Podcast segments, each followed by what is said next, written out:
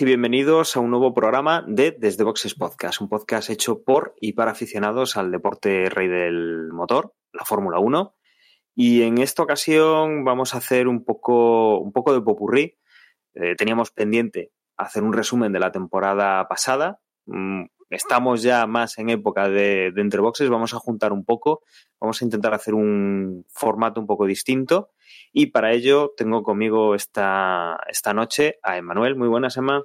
Hola, Dani. ¿Qué tal a todos? Ya ha pasado las vacaciones de Navidad. Por aquí pido perdón porque, bueno, habitualmente hacemos el resumen a final de año, pero entre unas cosas y otras, pues nos hemos liado y ya estamos aquí en febrero. Prácticamente, estamos grabando justo antes de, de cambiar de mes y, y, la verdad es que sí, se nos ha, se nos ha juntado un poco el turrón con, con todo esto.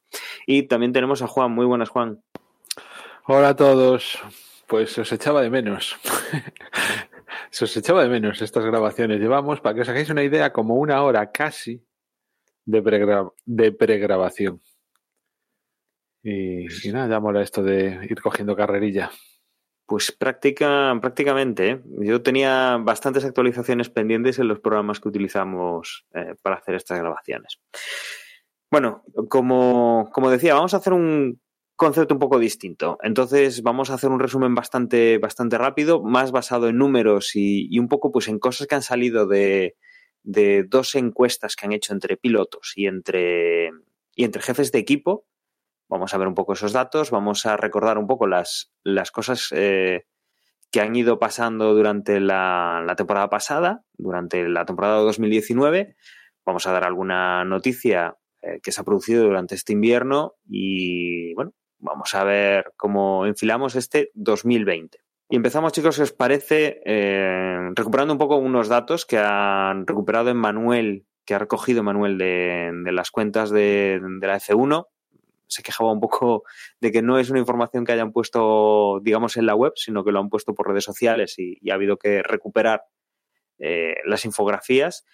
Y es un, bueno, son unos datos que han puesto de, compañeros de equipo, que además aquí hay varios cambios con, con el tema de, de, Red Bull y de, y de Toro Rosso, en el cual pues eh, tenemos varias eh, comparativas distintas en, algunos equipos y que vamos a, a pasar a, comentar.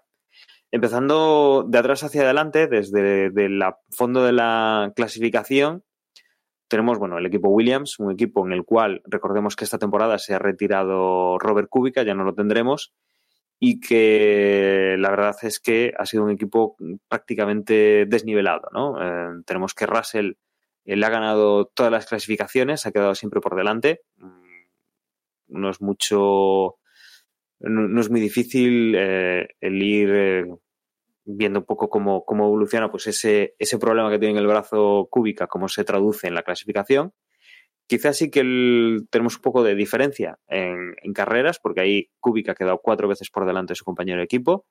Desde luego sí que en puntos, porque el único punto que tiene el equipo Williams sí que lo ha conseguido Robert Kubica y se han quedado, pues en, al final han tenido dos abandonos. La verdad es que para ser un equipo, pues de, de tantos problemas que ha tenido durante la temporada de estar ahí atrás y de no conseguir mucho, eh, mucho que se, pudieran ver sus coches, digamos, en, en la retransmisión, eh, dos abandonos, pues no, no está nada mal. Sí, es lo único positivo de Williams, ¿no? Que solo tuvieron dos abandonos y hacia final de temporada fue cuando cuando tuvieron los, estos abandonos tanto de, de Russell y Kubica a partir, creo que del Gran Premio de Singapur, creo que fue cuando llegó el primer abandono de, de uno de los Williams la temporada, porque el resto, pues el rendimiento del coche muy malo, evidentemente, y eso ha lastrado quizás ver con más entusiasmo a Russell.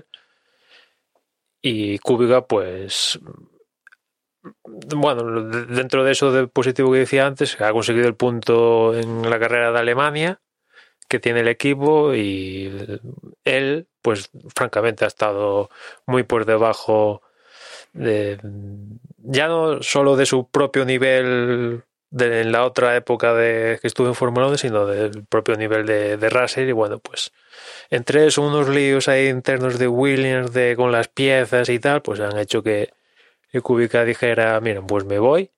Creo que va a ser el, tercer piloto en Alfa Romeo y con él se lleva el, el sponsor que también trajo a Williams. Y bueno, vamos a ver Williams de cara a este año con Russell y, y Latifi. A ver qué, qué hacen. En principio, pues yo no, no, espero gran mejora, gran mejora, lo cual me fastidia un poco por ver las capacidades de, de Russell, porque en esas posiciones retrasadas, pues a ver, digamos que no, no te llevas los highlights y que eso no quieras, al final para el gran público, pues no te ven, no te ven. Es cierto que viendo niveles, las luchas con el nivel que coche que puede tener, pues un aficionado un poco así más avezado, pues dice, pues este tío no es malo, no es manco, pero claro, hay que verlo en, luchando con puntos y ver su desarrollo con, con, un coche con posibilidades. Mientras no tiene posibilidades, pues le toca, le toca, no sé, mmm, aguantarse. Sí, intentar conseguir pues que, que alguien ponga dinero para, para, comprarle las oportunidades. Si no, si no las consigue de forma, bueno, pues como se han hecho durante, durante mucho tiempo Fórmula 1, ahora quizás más el, el dinero y, y, bueno, sin esas oportunidades de que te vean y te, te, observen de una manera distinta, pues la verdad es que destacar es, es un poco complicado. Como decía Sema, eh, sale, sale del equipo Williams eh, Robert Kubica y entra para este año eh, Latifi. El siguiente equipo eh, que tendríamos sería el equipo Haas, equipo en el cual teníamos a Grosjean a Magnussen, dos pilotos que se mantienen durante, durante este 2020 y en el cual eh, pues tenemos la claro ganador del equipo a Kevin Magnussen. Eh, ha ganado la clasificación 13 veces a 8, ha ganado en carrera 11 a 10. En puntos también hay una diferencia importante, 20 puntos eh, tiene Kevin Magnussen y 8 consiguió Grosjean.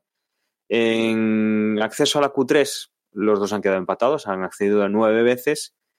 Y en, este sí que ya es eh, eh, pues una diferencia importante. En abandonos ha abandonado dos veces Kevin Magnussen y ha tenido que abandonar siete veces Roman Grosjean en, en esta temporada. Desde luego, mmm, dos pilotos que han estado pues, en equipos mejores, que, que, han tenido temporadas mucho menos discretas que la de este año y que al final pues, han terminado en un equipo en el cual eh, pues han llegado eso, pues a hacer 8 y 20 puntos eh, Grosjean y, y Magnussen respectivamente. No sé, a mí en este equipo lo que me falta es el ranking de cafradas, ¿no? Mm. Y Ese... creo que hubiera ganado Grosjean. no, no, sí, sí, sin duda alguna. y, y, poco más que añadir a, a Haas, ¿no? A, a, todo lo que llevamos dicho en, durante toda la temporada. Sí. La verdad es que sí, yo diría que es el equipo de, del absurdo, más absurdo si cabe manteniendo a los dos pilotos para este 2020. Bueno, yo estoy deseando ver el 28 de febrero que se estrena la segunda temporada de la serie de Fórmula 1 en Netflix Drive to Survive, a ver cómo tratan la temporada de Netflix, porque, a ver, es un, un coche de Q3, ha estado en Q3 muchísimas veces y vamos, mm, que un coche de ese calado que lo puedes entender, puedes tener tus dificultades a la hora de pues, manejar los neumáticos, vale, pero bueno, son 21 carreras luego de esta temporada, en algún momento tienes que empe empezar a aprender y toda la bacala que hubo de, bueno, traemos, a finales de temporada ponemos el coche que empezó la temporada, pero no, bueno. Un coche de Q3 no puede acabar con, con pilotos teniendo 20 puntos uno y el otro 8. O sea, y los mantienen, que es un poco lo más absurdo de todo, y a pesar de, de, todo, habiendo pilotos en el mercado, los mantienen. Pues bueno, pues tienen lo que se merecen. No, y, y, además es un equipo que nos asombraba cuando, cuando empezaba la Fórmula 1, no hace tanto tiempo, que mm, creíamos que íbamos a ver más de lo que de lo que realmente al final hemos, hemos visto durante estos, yo diría, dos últimos años, ¿no? Sí, sin lugar a dudas. Vamos a ver. Y desde, desde luego el, el, premio que sí que se lleva Roman Grosjean de esta temporada, aparte del Mascafre, es basándonos en los números, desde luego el de abandonos. No hay ningún otro piloto que se acerque a los siete abandonos que ha, que ha tenido este, este piloto de, de Haas. Eh, incluso ahí prácticamente todos los equipos yo creo que están por debajo, sumando todos sus pilotos, por debajo de este número de, de abandonos. Avanzando, si os parece, a, Alfa Romeo, eh, teníamos la temporada pasada a Kimi Raikkonen y a Antonio Giovanazzi. Este, este año también mantenemos en este, esta escuadra los mismos pilotos. Y aquí la verdad es que la experiencia ha sido, ha sido un grado. Eh, Kimi Raikkonen, un piloto que, que desde luego, mmm, bueno, yo creo que además es el más veterano de la parrilla. Eh, ha salido de la Fórmula 1, ha vuelto, ha estado prácticamente, yo creo que en media parrilla de, de este, de este circo de la Fórmula 1.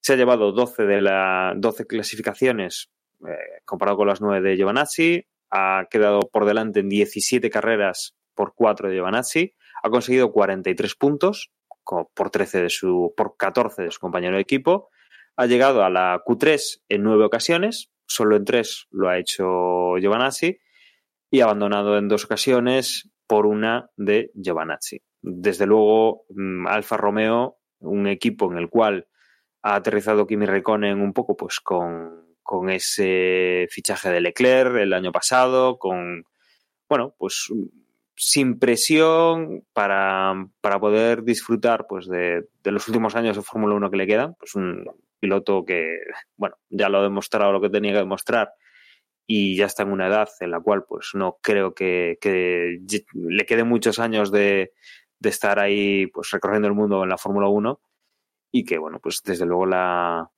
falta de, de, presión pues ha hecho que, que, bueno que no uno haga una mala temporada con el coche que tiene y que bueno pues no, no tenga así mucha mucha bueno mucho que demostrar.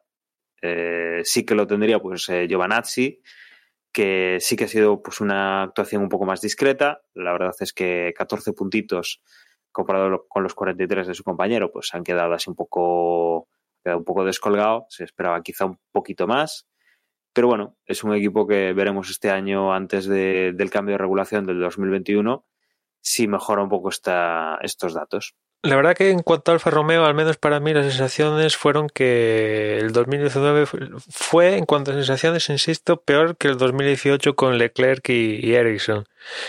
A pesar de que si miras el puntaje combinado de Raikkonen y Giovinazzi hicieron más puntos que el 2018 con Leclerc y, y Ericsson, pero a mí las sensaciones fueron que en pretemporada parecía que prometía con ese alerón delantero así diferencial y al final mm, empezaron, sobre todo Raikkonen empezó bastante bien, Giovinazzi no acabó de arrancar mm, hasta final de temporada cuando ya le apretaron las tuercas porque o conseguías algo, mínimamente algo, o si no, pues te iban te iban a cortar el pelo y fuera del equipo y pasaron por un bache enorme en la segunda parte del año que, bueno, se les apareció la Virgen con la carrera de Brasil, ¿no?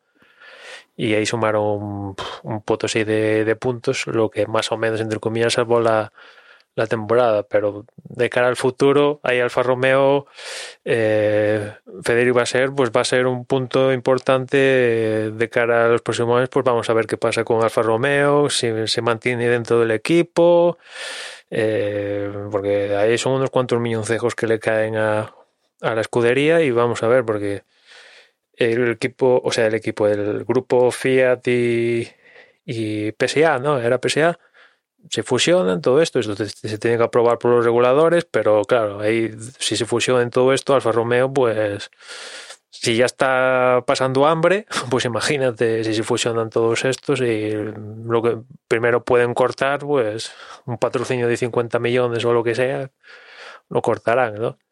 Y de momento siguen el equipo, pero este tengo entendido que este acuerdo con Alfa Romeo expira esta temporada y vamos a ver si lo mantienen o qué. De momento han conseguido traer a Kubica que trae consigo el, el sponsor que traía de, de Williams, la petrolera o petroquímica o lo que sea esto de, de Polonia y son unos millones extra, pero de cara al futuro, pues vamos a ver.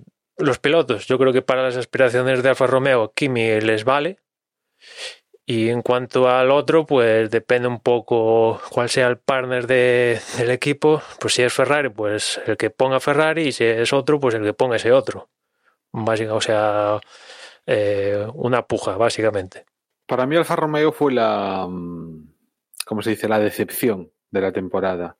Esperaba bastante más y diría que peor lo hizo Haas, pero mm, Haas no decepciona porque ya en sí es decepcionante. No, o sea, quiero decir, yo espera, no esperaba mucho más de Haas porque sabía lo que había, pero sí esperaba más de Alfa Romeo. Y sobre todo me decepcionó Giovinacci, porque creo que de todos los rookies fue con diferencia el, el que no estuvo a la altura. Creo que hemos tenido una jornada buenísima de rookies este, esta pasada temporada, a excepción de Giovinacci, que como ¿Y eso dije, que- más salvó ahí.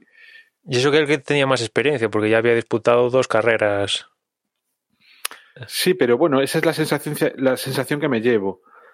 Creo que el, coche no estuvo a la altura y el único que salvó un poco los muebles creo que fue Raikkonen, gracias a, toda la experiencia y a que tampoco le íbamos a pedir mucho más de lo que hizo. Teniendo en cuenta también que sus números con respecto a su compañero pues lo ha barrido. Claro, claro, sí. Estos números en Ferrari serían palos, pero aquí en Alfa Romeo, pues es la bomba, un octavo, un noveno, o lo que sea. Pues ya digo, o sea, me esperaba que desde luego fuese a haber estado por encima de Racing Team. Si me apuras también me esperaba que estuviese por encima de Toro Rosso y, y le ha ganado a Williams porque no podía ser de otra manera y a Haas porque Haas es su propio enemigo, ¿no? Sí, sí, el, el- el culista real es Alfa Romeo, porque los otros dos son un poco así. Uno porque no puede, Williams, y el otro porque pone de su parte para no poder. Claro. O sea, empezando por el, por el jefe del equipo, ¿no? Luego, continuando con, con este ascenso por, por la clasificación de los equipos, tendríamos al, al equipo Racing Point, eh, que, bueno, eh, la temporada pasada teníamos a Sergio Pérez y Lance Stroll, que esta temporada se mantiene y en la cual, pues Sergio Pérez eh, también la veteranía se nota y eh, machaca a su compañero Stroll con 18 clasificaciones a 3 con 16 carreras a 5, con 52 puntos a 21, eh, 4 Q3 ha conseguido Pérez y una Q3, a- o una Q3 nada más ha conseguido Stroll, y luego pues dos abandonos para cada uno. La verdad es que el número 2 en abandonos pues está bastante, bastante presente. Y en este caso, bueno, pues eh, Sergio Pérez, también otro conocedor de, la parrilla, ha estado en, equipos mejores, en, y que bueno, pues ahora mismo está pues intentando demostrar en, en un equipo donde bueno, pues está en esa zona media donde quizá pues eh, podría acercarse a o pudo acercarse a lo que era Toro Rosso, a lo que era eh, a lo que es McLaren y que podían pues también dar un poquito de guerra con, con Renault y que, que quizá para mí de, estos equipos que han estado ahí junto quizá con Renault eh, pues un poco esa decepción de la parte media, eh, diría yo. Yo creo que aquí, en cuanto a Racing Point, yo creo que mm, se les hizo un poco bola, en el sentido de que hasta ahora Racing Point, Force India, lo que sea, exprimían cada dólar que tenían para sacar el rendimiento al coche y quieras o no quieras, pues al final los resultados acaban llegando. Y en cambio ahora este primer año ya con siendo Racing Point 100%, ya establecidos, sin los problemas de la temporada pasada empezando en Spa y todo esto, digamos que eh, no saben qué hacer con el dinero, entre comillas, ¿no? Y mm, por un lado, Pérez ha hecho la peor temporada de los últimos tres años en cuanto a puntos, pero aún así es el activo que tiene el equipo porque Stroll, mm, a ver, pues no hay color entre uno y otro, ¿no? Eh, pero te quiero decir que por manejo de dinero y tal, deberían estar un pasito, un pasito, o sea, luchando, pues no sé, con, no sé, aspirando a ser el cuarto equipo y sin embargo, pues no han sido, no han tenido esa posibilidad, se les han colado este año Toro Rosso y, y bueno, McLaren, la Renault y todo esto. Es que yo creo que lo que les ha faltado era lo que tenían la temporada anterior, que era una lucha mmm, con el cuchillo en la boca de Pérez con Ocon. No sé si os acordáis, de hecho, quizá llegó a ser contraproducente, ¿no? El, los piques que tuvieron y los puntos que perdieron en aquella temporada. Pese a eso, sacaron un porrón de puntos. Claro, pero es que precisa, o sea, es lo que quiero decir. Si en vez de tener a Stroll tuviesen a un piloto que realmente sacase lo mejor de Sergio Pérez, porque Sergio Pérez no ha tenido rival, es así, dentro de, de la escudería, de la escudería, y eso, de haber tenido dos pilotos competitivos, dos pilotos que realmente se hiciesen la competencia el uno al otro, quizás el equipo, el resultado global hubiese mejorado mucho. Mm. Y estuviesen como mínimo por delante de Toro Rosso, yo creo. Sobre sí, todo sí. teniendo en cuenta como también la temporada de Toro Rosso, ¿no? Lo de los cambios y todo esto. Sí, sí. Pero, claro, hace falta tener dos pilotos y sobre todo que Pérez tuviese un rival, porque es que Pérez estuvo corriendo sin rival. O sea. Sí, Pérez si no tiene a alguien que le toque la moral, por así decirlo, como hacía Ocon o como hacía llegaba a poder hacer el Hulkenberg, eh, o el que sea compañero menos en McLaren, cuando estuvo, pues no voy a decir se relaja, pero se sabe ganador. Y claro, eso quieras o no quieras, al final del año, pues ahí vuelan unos cuantos puntos en el saberse ganador. Y lo que sabe es que Stroll va a seguir en el equipo porque el dueño del equipo es un padre. Y en cuanto a él, pues es uno de los cuatro pilotos de la parrilla de 2020 que tiene asegurado contrato más allá de, de esta temporada porque antes de final, finalizar la temporada le renovaron hasta 2022 y en ese sentido puede estar tranquilo. Ahora las aspiraciones del equipo, pues, pues no sé, o sea, intentar si pesca algún podium, pues fantástico, como ya ha sucedido temporadas pasadas y, y pelearse ahí con entre el quinto y el décimo regularmente si se puede hacer, porque no sé, es cierto que tienen proyectado una fábrica nueva y tal a entregarse en los próximos años, pero no sé.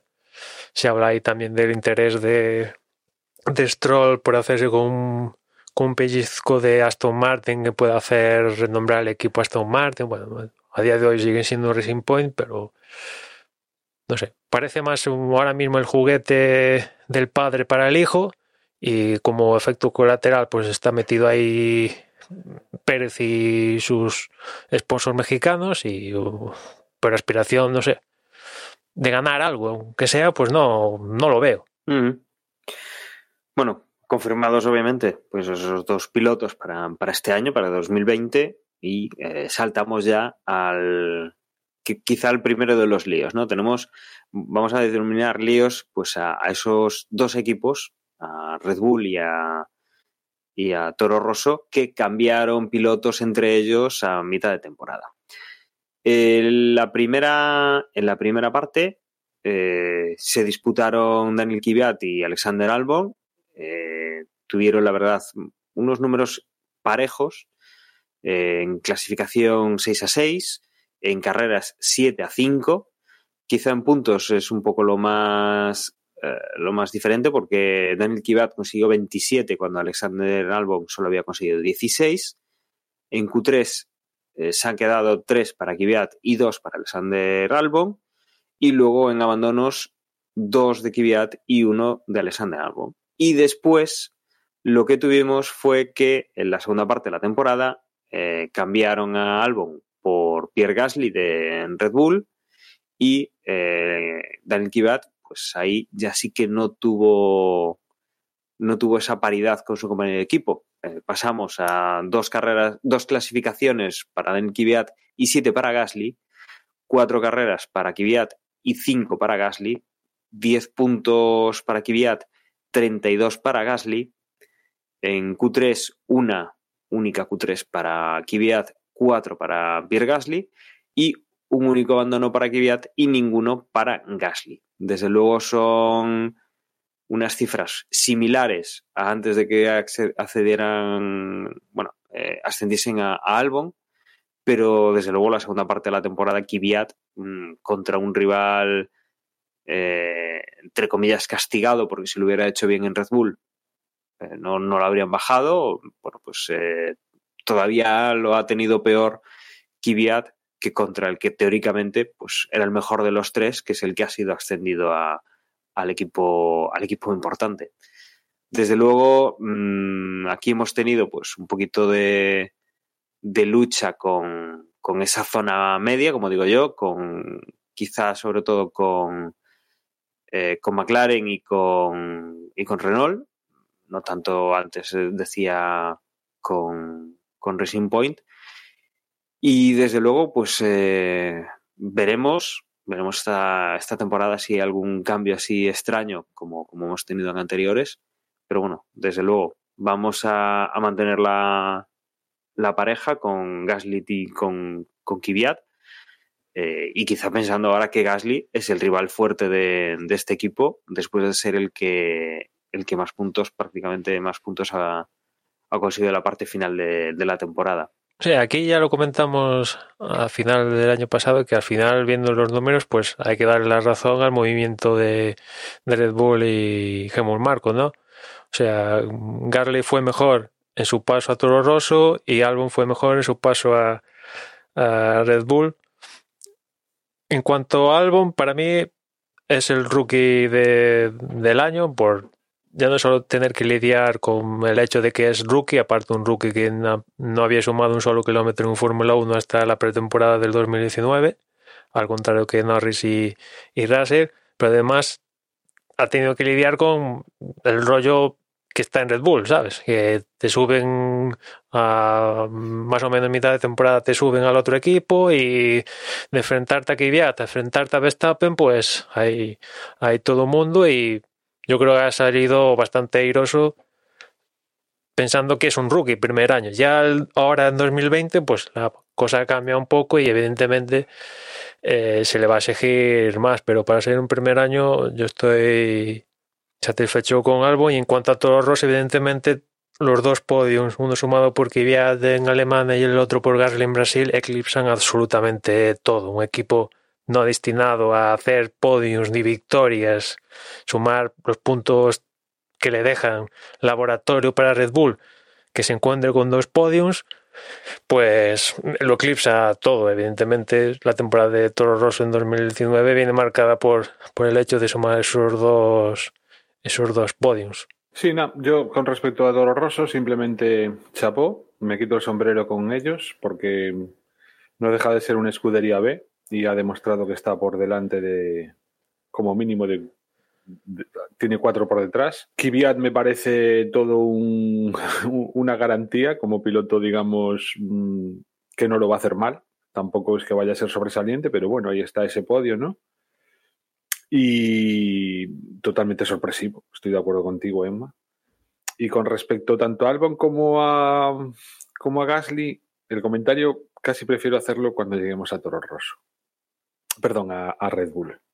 Sí, aquí No, un único apunte es que el problema con Toro Rosso es que la idea de Toro Rosso es que es un paso hacia Red Bull y se empiezan a estancar. Y sobre todo Kvyat, que ya sabe lo que es ir hacia arriba, abajo, eh, todos estos movimientos. O sea que toda esta idea detrás de Red Bull, ¿qué va a pasar? ¿No? Eh, Kvyat está corriendo pues porque no hay porque no tienen promesas. Ya, por eso digo, o sea que eh, ¿Es un piloto Kvyat válido para Toro Rosso? Mm, yo creo que sí, no, no, no hay dudas. Mm, habrá que preguntar al propio Kvyat cuáles son tus aspiraciones. ¿no? Es un tío que ya ha sumado podios en Fórmula 1, ha pasado por Red Bull, todo esto ya lo sabemos. Eh, fue eh, un piloto de desarrollo en Ferrari cuando dejó Red Bull, ha vuelto. Mm, en teoría, si estás en Toro Rosso es para aspirar a que un momento dado te suban a Red Bull, pero ¿Da para dar ese paso? Eso es, él sabe que no, que, que ese paso está vedado para él. Vamos, yo entiendo que él es consciente y simplemente tiene la oportunidad de correr en Fórmula 1 en Toro Rosso y, ha dicho, vale, nos ha demostrado por activa y por pasiva que tiene unas tragaderas enormes y Hmm. mira, gracias a esas tragaderas pues mm, sigue corriendo en la Fórmula 1 y a un buen nivel dentro de lo que cabe. De todas formas, la presión esta de que te pueden subir o bajar en estos equipos, al margen de Verstappen, siempre la van a tener, porque Yo es que creo que Kvyat ya no, porque Kvyat la única presión que tiene es o, o estoy o no voy a estar. Es decir, no, no creo que tenga aspiraciones a subir. Bueno, en una en jugada sentido- maestra y. Bueno, no, yo estando Red Bull de por medio ya me espero cualquier cosa. Ya no voy a dar nada por sentado, pero imagínate que Albon tiene unas cinco carreras desastrosas, Gasly también, y de repente Kvyat, pues el tío. Yo qué sé. Ah, es ponerse en sus puestos, pero es solo para decir que mm, ya me espero cualquier cosa. O sea que. Y por lo visto, en los otros dos movimientos, tanto el de Verstappen subiéndolo a Red Bull como el de Gasly bajándolo y tal, de momento los datos están ahí, han acertado. O sea, Helmut Marko haciendo esos movimientos han acertado. Es cierto que después tragaderas, um, apuñaladas, sí, todo eso existió, pero el tío eh, se ha acertado, como son, ¿no? Le ha salido bien la jugada. ¿Va a probar una tercera vez? Eh, por cierto, que el equipo cambia de nombre, hay que acordarse, ahora se van a llamar Alfa Tauri. Efectivamente, eso era lo que nos faltaba, ¿no? Aparte de todos estos cambios, en cambio de nombre, Alfa Tauri. Eh, Eso sí, Sí. que, vamos, mm, me veo incapaz de recordar ese nombre. Ya, ya pido excusas por adelantado con respecto a esta temporada. pues habrá que hacer el esfuerzo. Eh, siguiendo, siguiendo con la clasificación, tendríamos al, al equipo Renault eh, con Dani Ricciardo y Nico Hulkenberg. Para, para este año tenemos a Ricciardo y Esteban Ocon. Sale Nico Hulkenberg, un, ¿cómo decirlo? Un eterno aspirante a, demostrar lo que se suponía que podía, que podía hacer y que, bueno, pues este año ha quedado fuera de, del equipo Renault y de la Fórmula 1. No, no tendrá asiento el, el equipo, el piloto alemán. En cuanto a lo que ocurrió durante la temporada, eh, Dani Ricciardo, vencedor, eh, aunque en algunos números no tanto de lo que, como podría parecer, porque por ejemplo en clasificación ha ganado 14 de 7 veces, en carrera 12 de 9, en, ha cedido a la Q3 12 veces por 9 de, de Huckenberg, ha tenido que abandonar en cuatro ocasiones, dos el piloto alemán, pero bueno, los puntos han quedado relativamente cerca. Eh, 54 puntos ha conseguido Ricciardo y 37 ha conseguido Nico Hulkenberg. Desde luego la, la salida de Ricardo hacia Renault eh, pues nos hacía pensar que, bueno, aquí iba a tener un, reto importante el, piloto australiano y que, desde luego, pues eh, durante la temporada ha estado peleando ahí pues por, por esas posiciones, digamos, de, media parrilla y que la verdad es que nos gustaría verlo mucho más arriba de lo que, de lo que está. Es un piloto además que bueno, siempre pone una nota divertida cuando está fuera de la pista y yo creo que la pista sí que ha demostrado muchas veces que con un buen coche puede, puede estar ahí. Mm, Veremos si este año Renault mete un punto más al, al equipo y consigue que, que Dani Ricciardo pues esté demostrando lo que, lo que yo creo que ya hemos visto en su paso por, sobre todo por, por el grupo eh, Red Bull, que no es para nada un, mal piloto y que tiene, tiene mucho, mucho talento. Para mí Renault ha sido la decepción. Pensaba que, bueno, pensaba yo y ellos también, ¿no? Que deberían de ser una temporada para acercarse a, a Red Bull por ser los terceros. Y bueno, si, si juntan Marte con Venus, pues llegar a rozar el podio y que va, que va. Muy lejos de eso como yo esperaba, Ricardo le ha ganado la papeleta a Hulkeberg, un Hulkeberg que a día de hoy no sabe ni tan siquiera si va a correr en algún sitio. Y no sé más que decir de Renault. O sea, la situación de esta temporada ha sido tal que en el grupo Renault, pues se están planteando si tan siquiera les vale la pena seguir en Fórmula 1, que imagino que sí, ¿no? Ya a estas alturas, que sí, sobre todo teniendo en cuenta que han firmado a Kong hasta 2021, que es uno de los cuatro pilotos que tienen contrato más allá de 2020, piensan en seguir, pero a ver, no es el año uno de la era híbrida, ya sabemos y todos saben de qué pie coge a cada uno y no sé.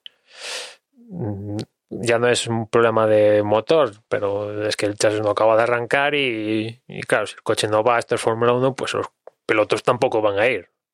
Y en este caso Renault pues no tenía pilotos mancos, Ricardo y, y Hulkeberg. Ha decidido cambiar a Hulkeberg por Ocon para el próximo año. Vamos a ver qué le sale, pero más allá de pilotos es una cuestión puramente, evidentemente, esto es de perogrullo, pero es eh, monoplaza. Si no hay monoplaza, pues hasta, te pasa todo horroroso y Racing Point como está un poco avispados o hasta Alfa Romeo, como te descuides. Y el problema para Renault es que es un año en el que mm, Ricardo también acaba contrato y si alguien le abre la puerta, pues se irá, se irá porque dejó Red Bull pensando que iba a mejorar y pues han pasado, bueno, de momento ha pasado una temporada y mejorar lo que es mejorar en Red Bull, mm, tragándose todo lo que tenía que traer con Verstappen y todo, lograba sus podiums y de vez en cuando alguna victoria, aquí en Renault pues mm, hasta costaba meterse en Q3 de vez en cuando y sumar puntos. Quitándole incluso algún récord a Verstappen. Sí. Sí, para mí Ricardo es lo bueno de esta temporada en Renault. A Hulkenberg no le puedo decir nada porque el coche no acompañó, pero creo que Ricardo tuvo ese puntito y en determinadas carreras fue capaz de exprimir un poquito más que su compañero el Renault y, le noté ciertos síntomas de otras dejar ver ¿no? la calidad que sin duda eh, como piloto tiene Ricciardo y con respecto a tu análisis, solo añadiría, quizá también es porque le tengo una manía especial, es que Bull se va de rositas. Parece que no es culpable de nada, cuando en mi opinión algo debería haber hecho. Mm, ya digo, a lo mejor es porque tengo un poco cruzado a este hombre, pero. De hecho, ha habido, ha habido cambios en la parte técnica de Renault. Creo que Pat Fry ahora en febrero empezaba a trabajar en Renault como puerto. Pat Fry que, estuvo en McLaren, ¿no? Sí, sí, McLaren, Ferrari, y bueno, ha pasado por varios equipos.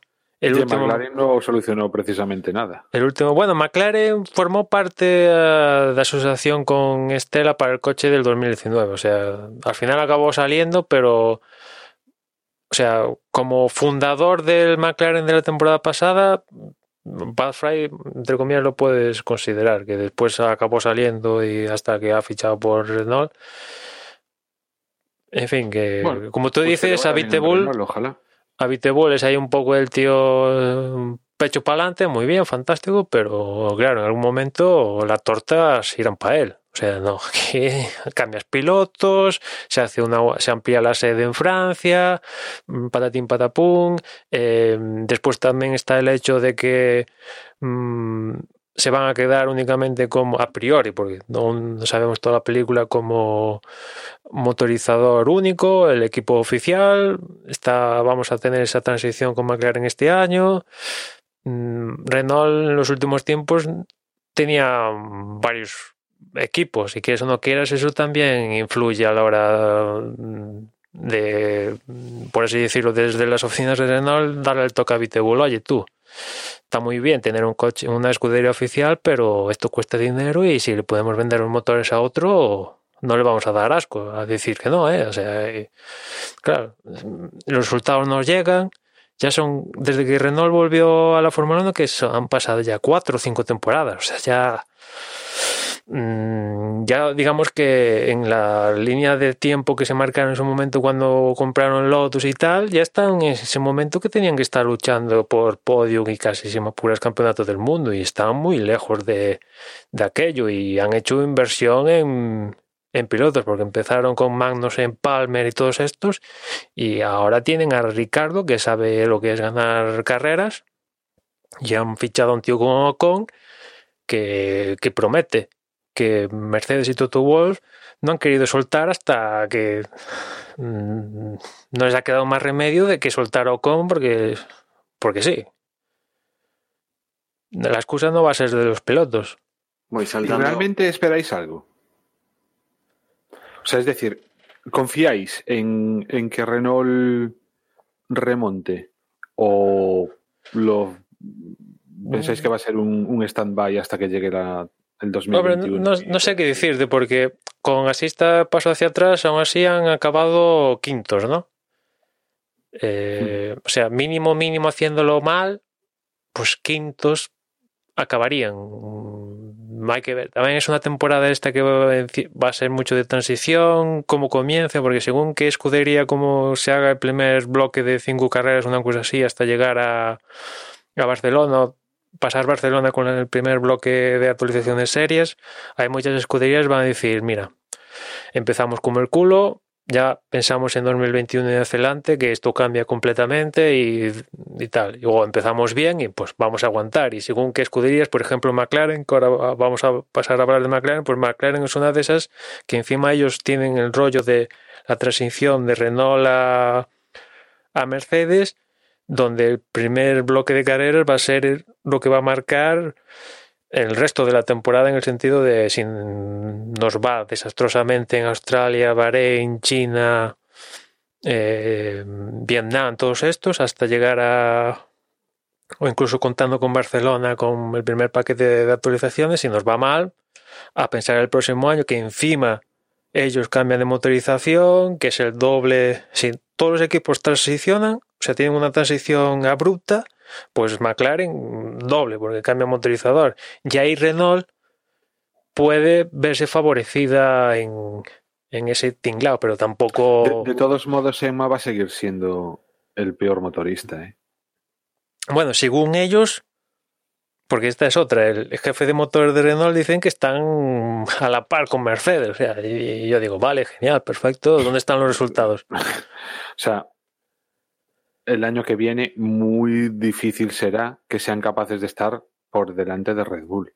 No, no, por eso te digo que Con lo cual van a seguir siendo el peor motorista. igual, igual, porque tampoco es más, yo creo que más chasis que motor, porque el motor sí puede ser el peor de todo, pero tampoco es una cosa que desequilibre tanto la balanza a estas alturas, ¿eh?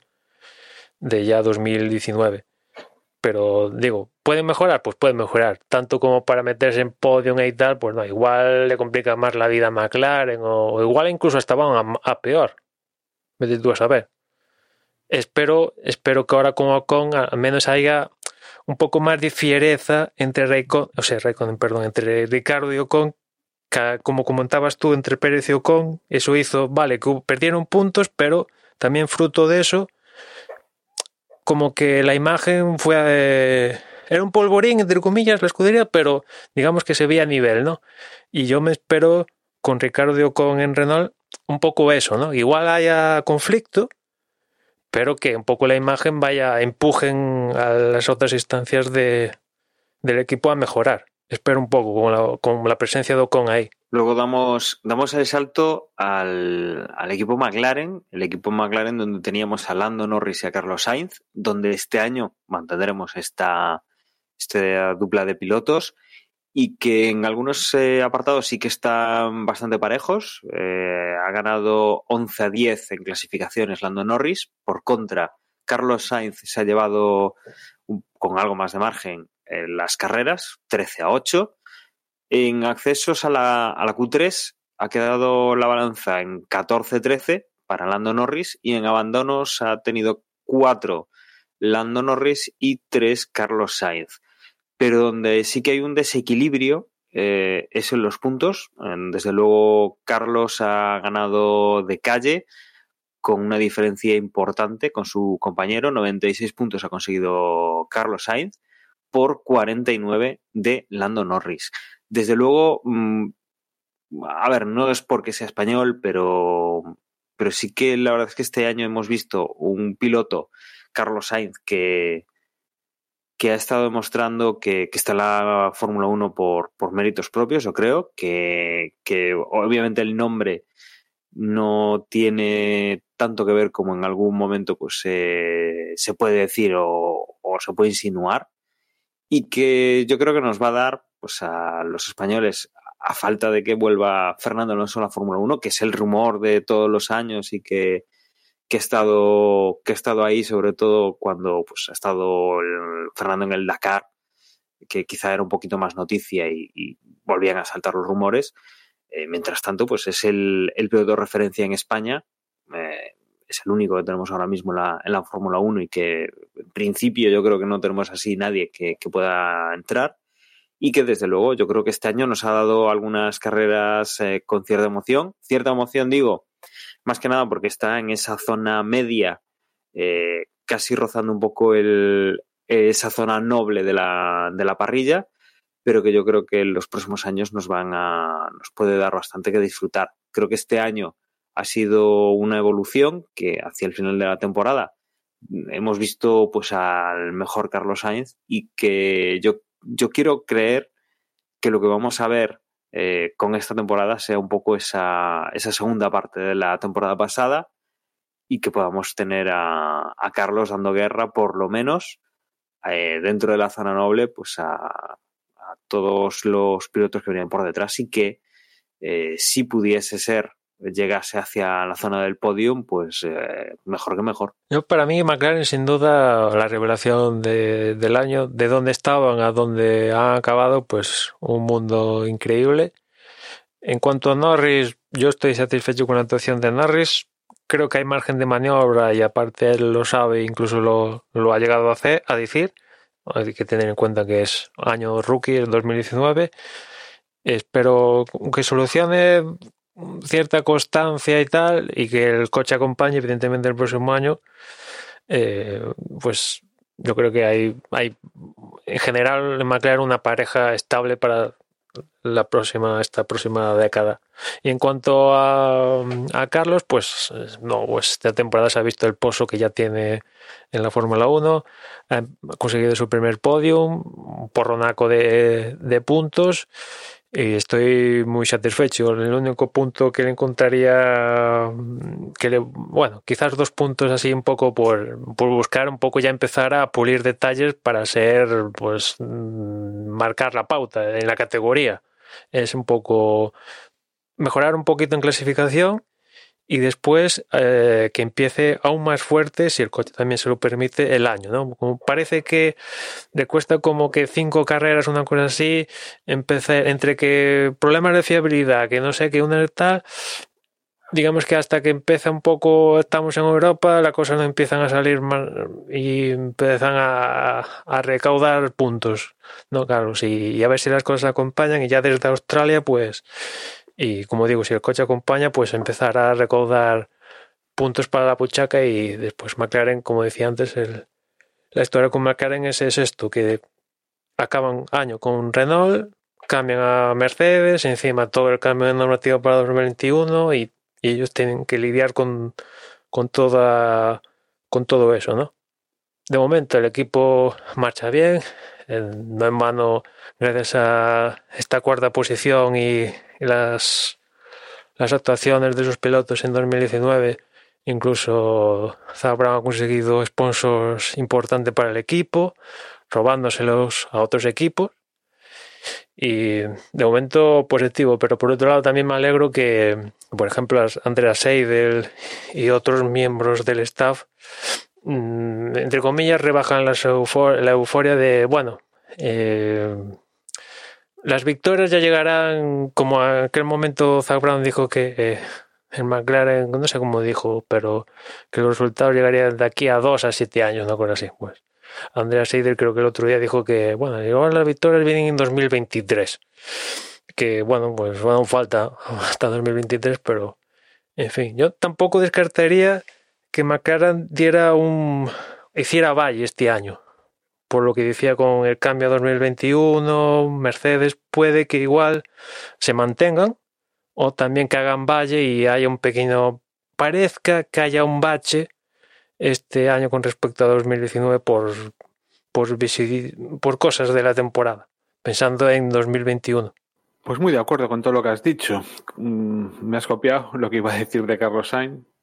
Es, es esperanzador ver que todavía tiene margen de mejora, claramente. Tal cual lo has dicho, ¿no? Yo creo que tiene que mejorar bastante. No un poco, creo que tiene que mejorar bastante en, en lo que a una vuelta se refiere.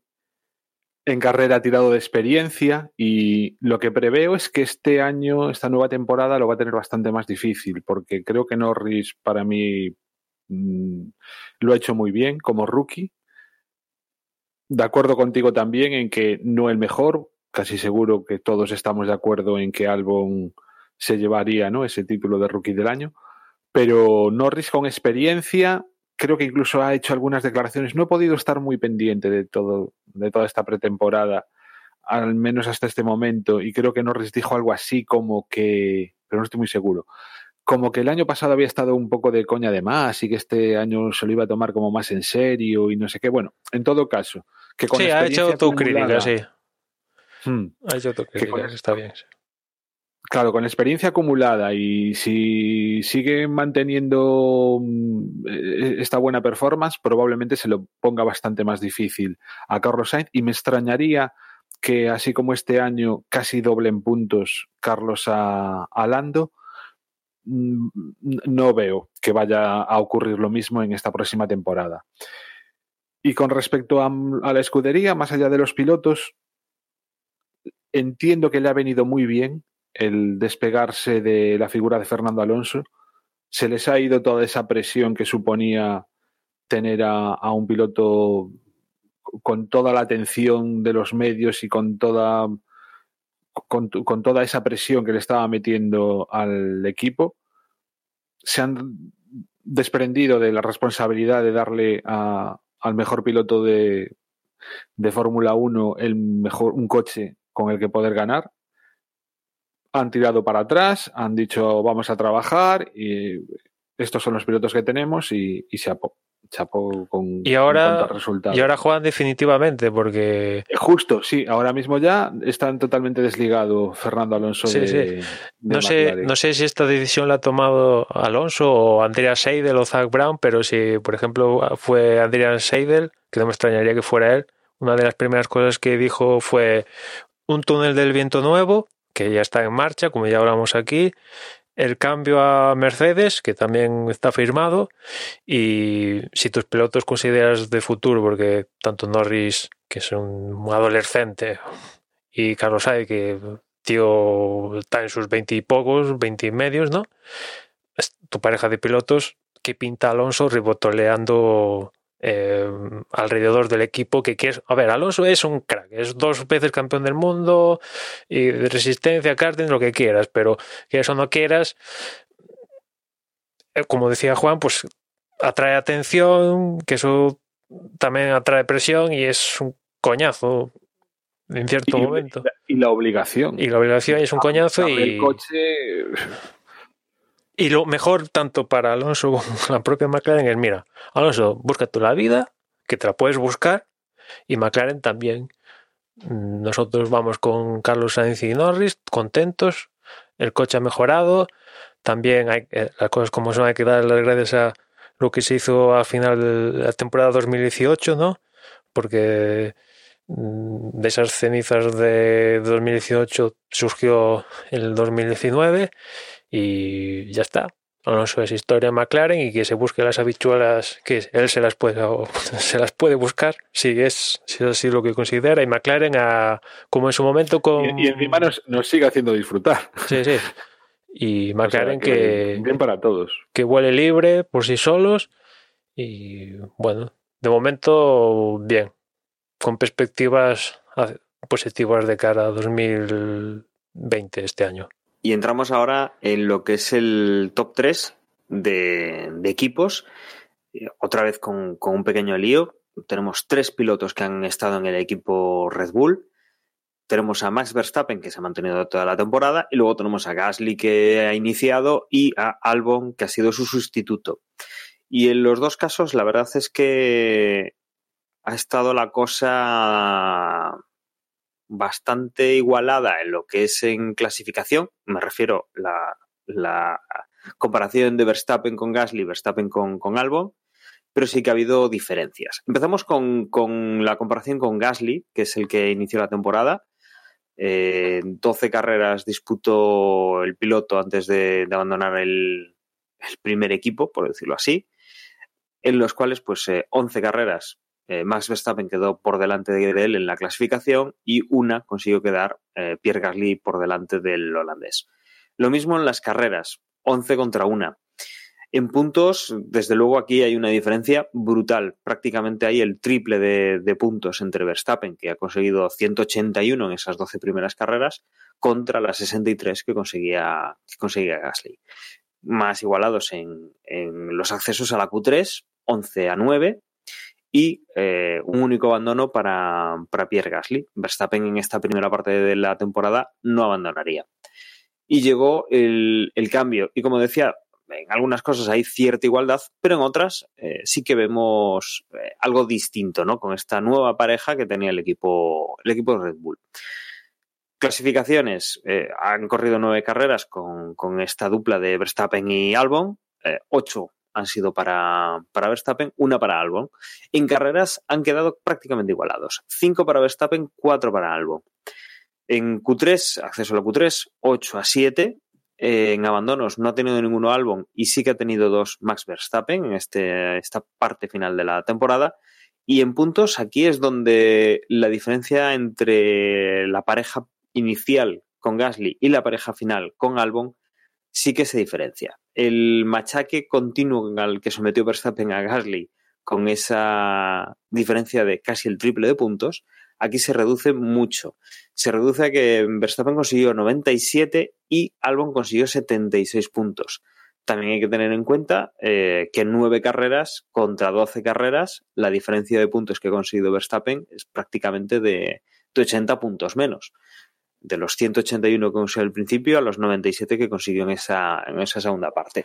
Desde luego, más igualado y yo creo que, que lo de Albon eh, vamos a tener que seguirlo muy de cerca. Si bien Verstappen es un, un piloto ya con experiencia, con que ha pasado una época eh, el, al principio de todo, donde sí que era un rookie complicado, eh, yo creo que ahora ya se ha centrado, ya ha ido demostrando que está aquí eh, pues con la cabeza en su sitio y que para 2020 yo creo que vamos a disfrutar mucho eh, la competición entre los dos los compañeros de equipo, entre Albon y, Verstappen, y que desde luego yo creo que nos va, nos va a entretener bastante.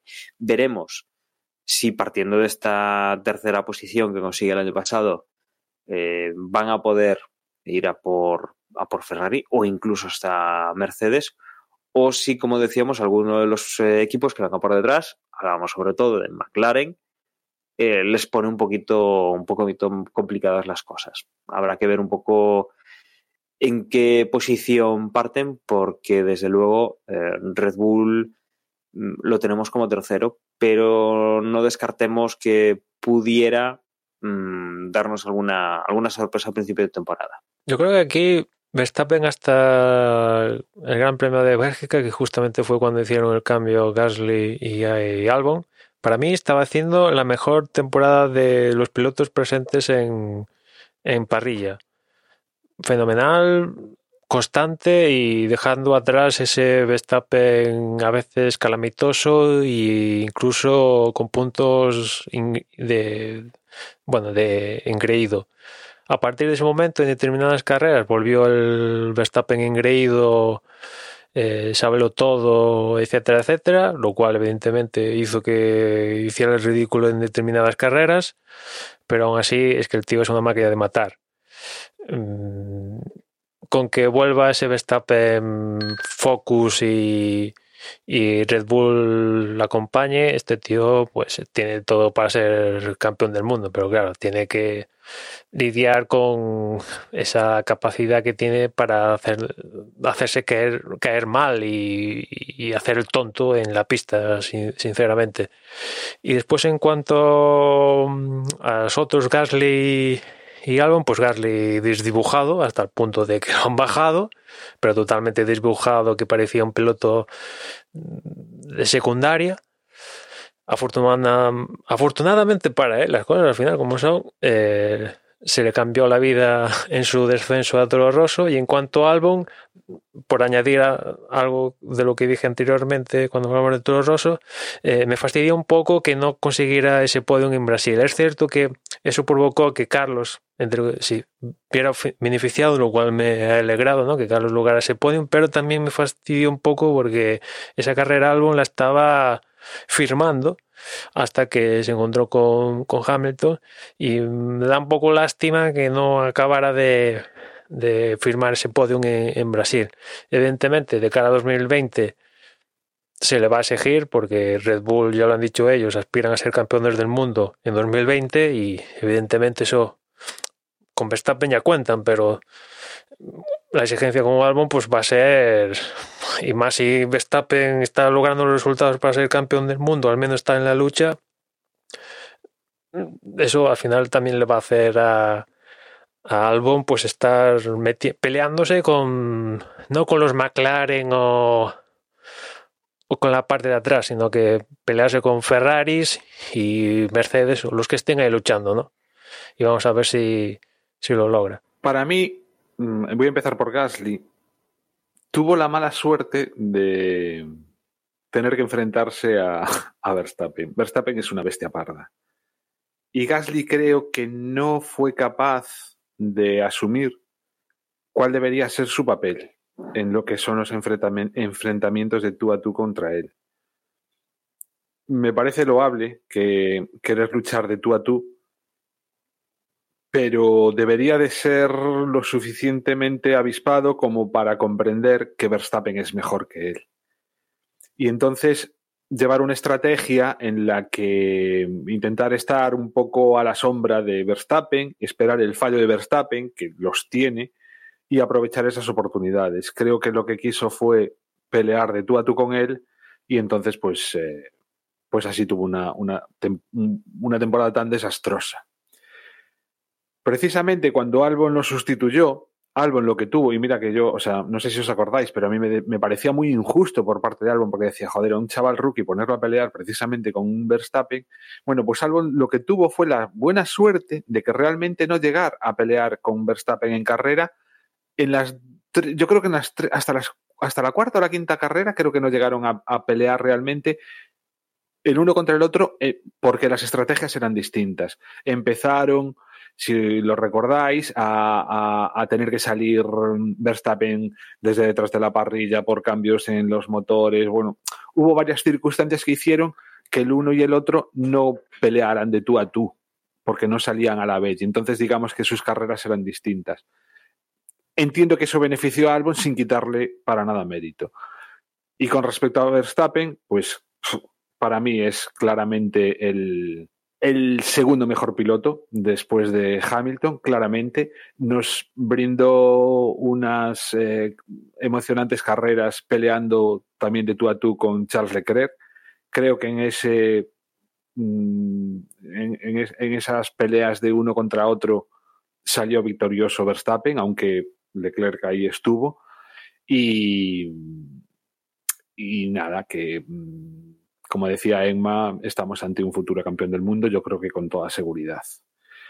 Pese a que, por mucho que a mí sea el primero que me repate determinadas actitudes, eh, eh, creo que lo has descrito muy bien, Emma, y, nada más que añadir, pero bueno, es una, una, lo cortés no quita lo valiente, independientemente de, de cómo nos caiga, digamos, entre comillas, como persona o de que estemos más o menos de acuerdo con su comportamiento muchas veces en la pista y, y fuera de ella, hay que reconocerle que es un pedazo piloto y podemos considerar, entiendo que podemos considerarnos afortunados de poder seguir la trayectoria de este piloto pues eh, desde sus inicios.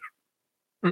Después a también, disfrutar de él. Después también quería comentar que, claro, era la primera temporada de Red Bull con Honda. Ya Toro Rosso había montado Justo, Honda. Eh, eh, eso era lo que iba a decir, con, pero sigue, sigue, con respecto a la escudería. Y... Que, que chapó también para Honda. Claro. Sí, sí, para mí la temporada totalmente satisfactoria. Eso si sumamos los resultados logrados de Toro Rosso, pues bueno, ya para y vámonos. Es cierto que no llegaron al, al objetivo que se marcó Marco de victorias a lo largo de la temporada, pero yo creo que el rendimiento ya estaba ahí, ya Honda con Toro había dado síntomas de que el rendimiento ya no era el demostrado con McLaren y a mí para mi duda era la fiabilidad y sumando los abandonos colectivos de todos los pilotos que subieron, que pilotaron para Red Bull, tres abandonos en un campeonato de 21 carreras, teniendo en cuenta que Honda con McLaren llegó a abandonar, mm, no sé, tropecientas mil veces, solo tres abandonos, yo creo que, vamos, más, o sea, es un nivel para luchar por el campeonato.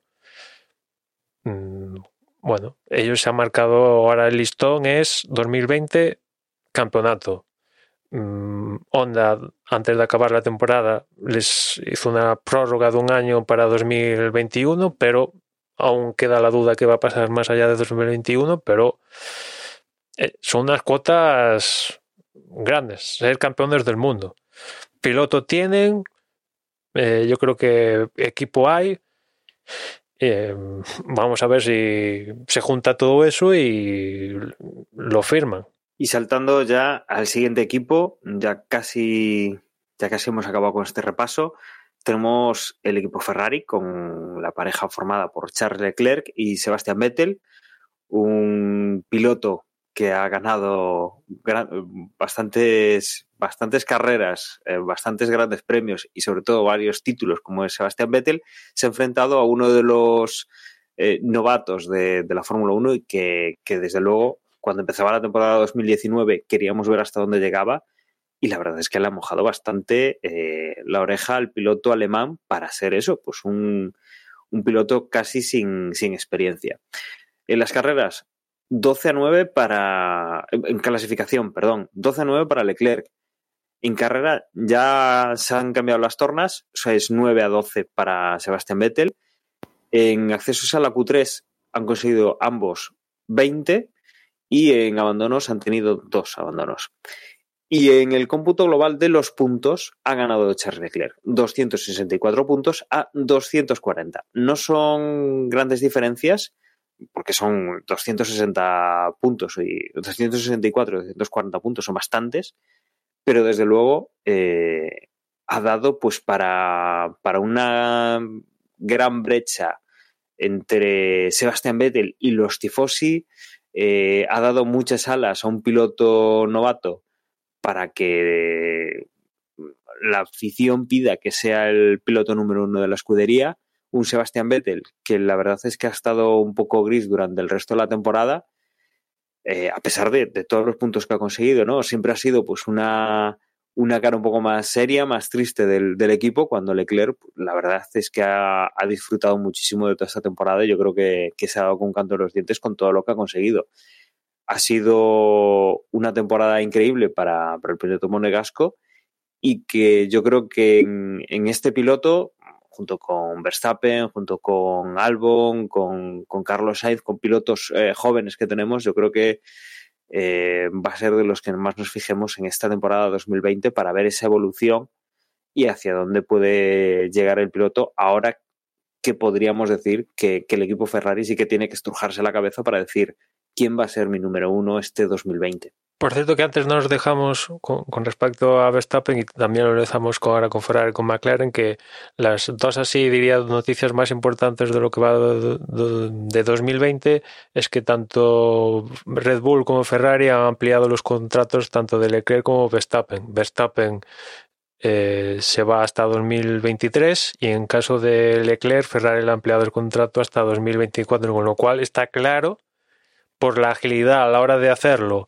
y por la contundencia de los años firmados, que son sus pilotos referencia, tanto como para Red Bull, que eso ya era obvio, ¿no? O sea, pero en el caso de, de, Ferrari, a la hora de analizarlo, teniendo en cuenta que al lado de Leclerc va un tío que supuestamente, supuestamente no, es un cuatro veces campeón del mundo, que Ferrari, antes de incluso montarse en los coches de 2020, ya firmen a a Leclerc le amplíen el contrato hasta 2024, que es el piloto que a día de hoy tiene el contrato más largo en la parrilla, teniendo en cuenta que pues hay pues Vettel también acaba contrato este año, pues bueno, ya eso es sentar, yo creo que un precedente de cara a 2020, espero.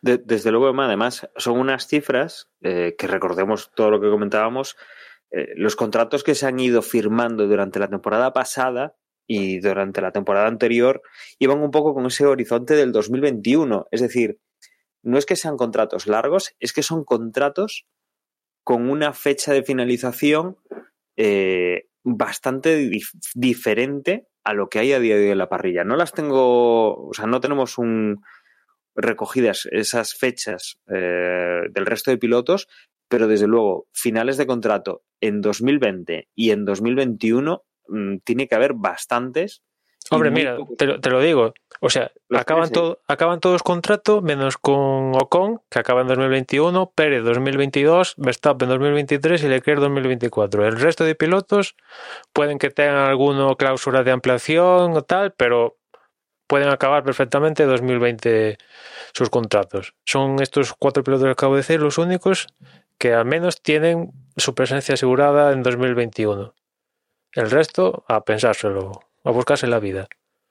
Pues, pues ya veis, mira, me he mantenido el, dato exacto. Desde luego, marca mucho lo que tú dices y marca mucho el, futuro que se les da en la Fórmula 1, a pesar de que 2021 está ahí eh, y hay ese cambio de reglamento y esa, mm, esa forma distinta que supuestamente tendrá la Fórmula 1 y que un poco pues nos tiene hasta en este punto de los contratos un poquito en vilo, ¿no? Yo creo que nunca sí, eso te iba a decir, Dani. Año a año. Eso te iba a decir que la parte negativa de esto es que nos quita una de salseo que no veas.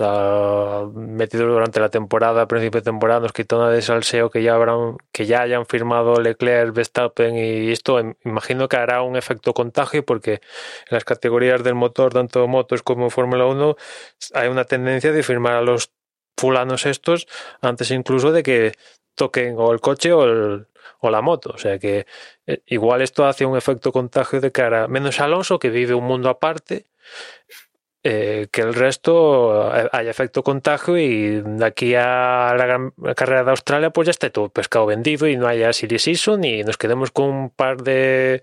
nos den una torta con esto de, salseo. Eh, esa es la parte negativa. Que nos tengamos que comer nuestras propias palabras, ¿no? Pero bueno, es, es, un poco el... Siempre, Perdona, pero siempre, siempre, van a quedar las escuderías que estén pendientes del dinero que traen los pilotos.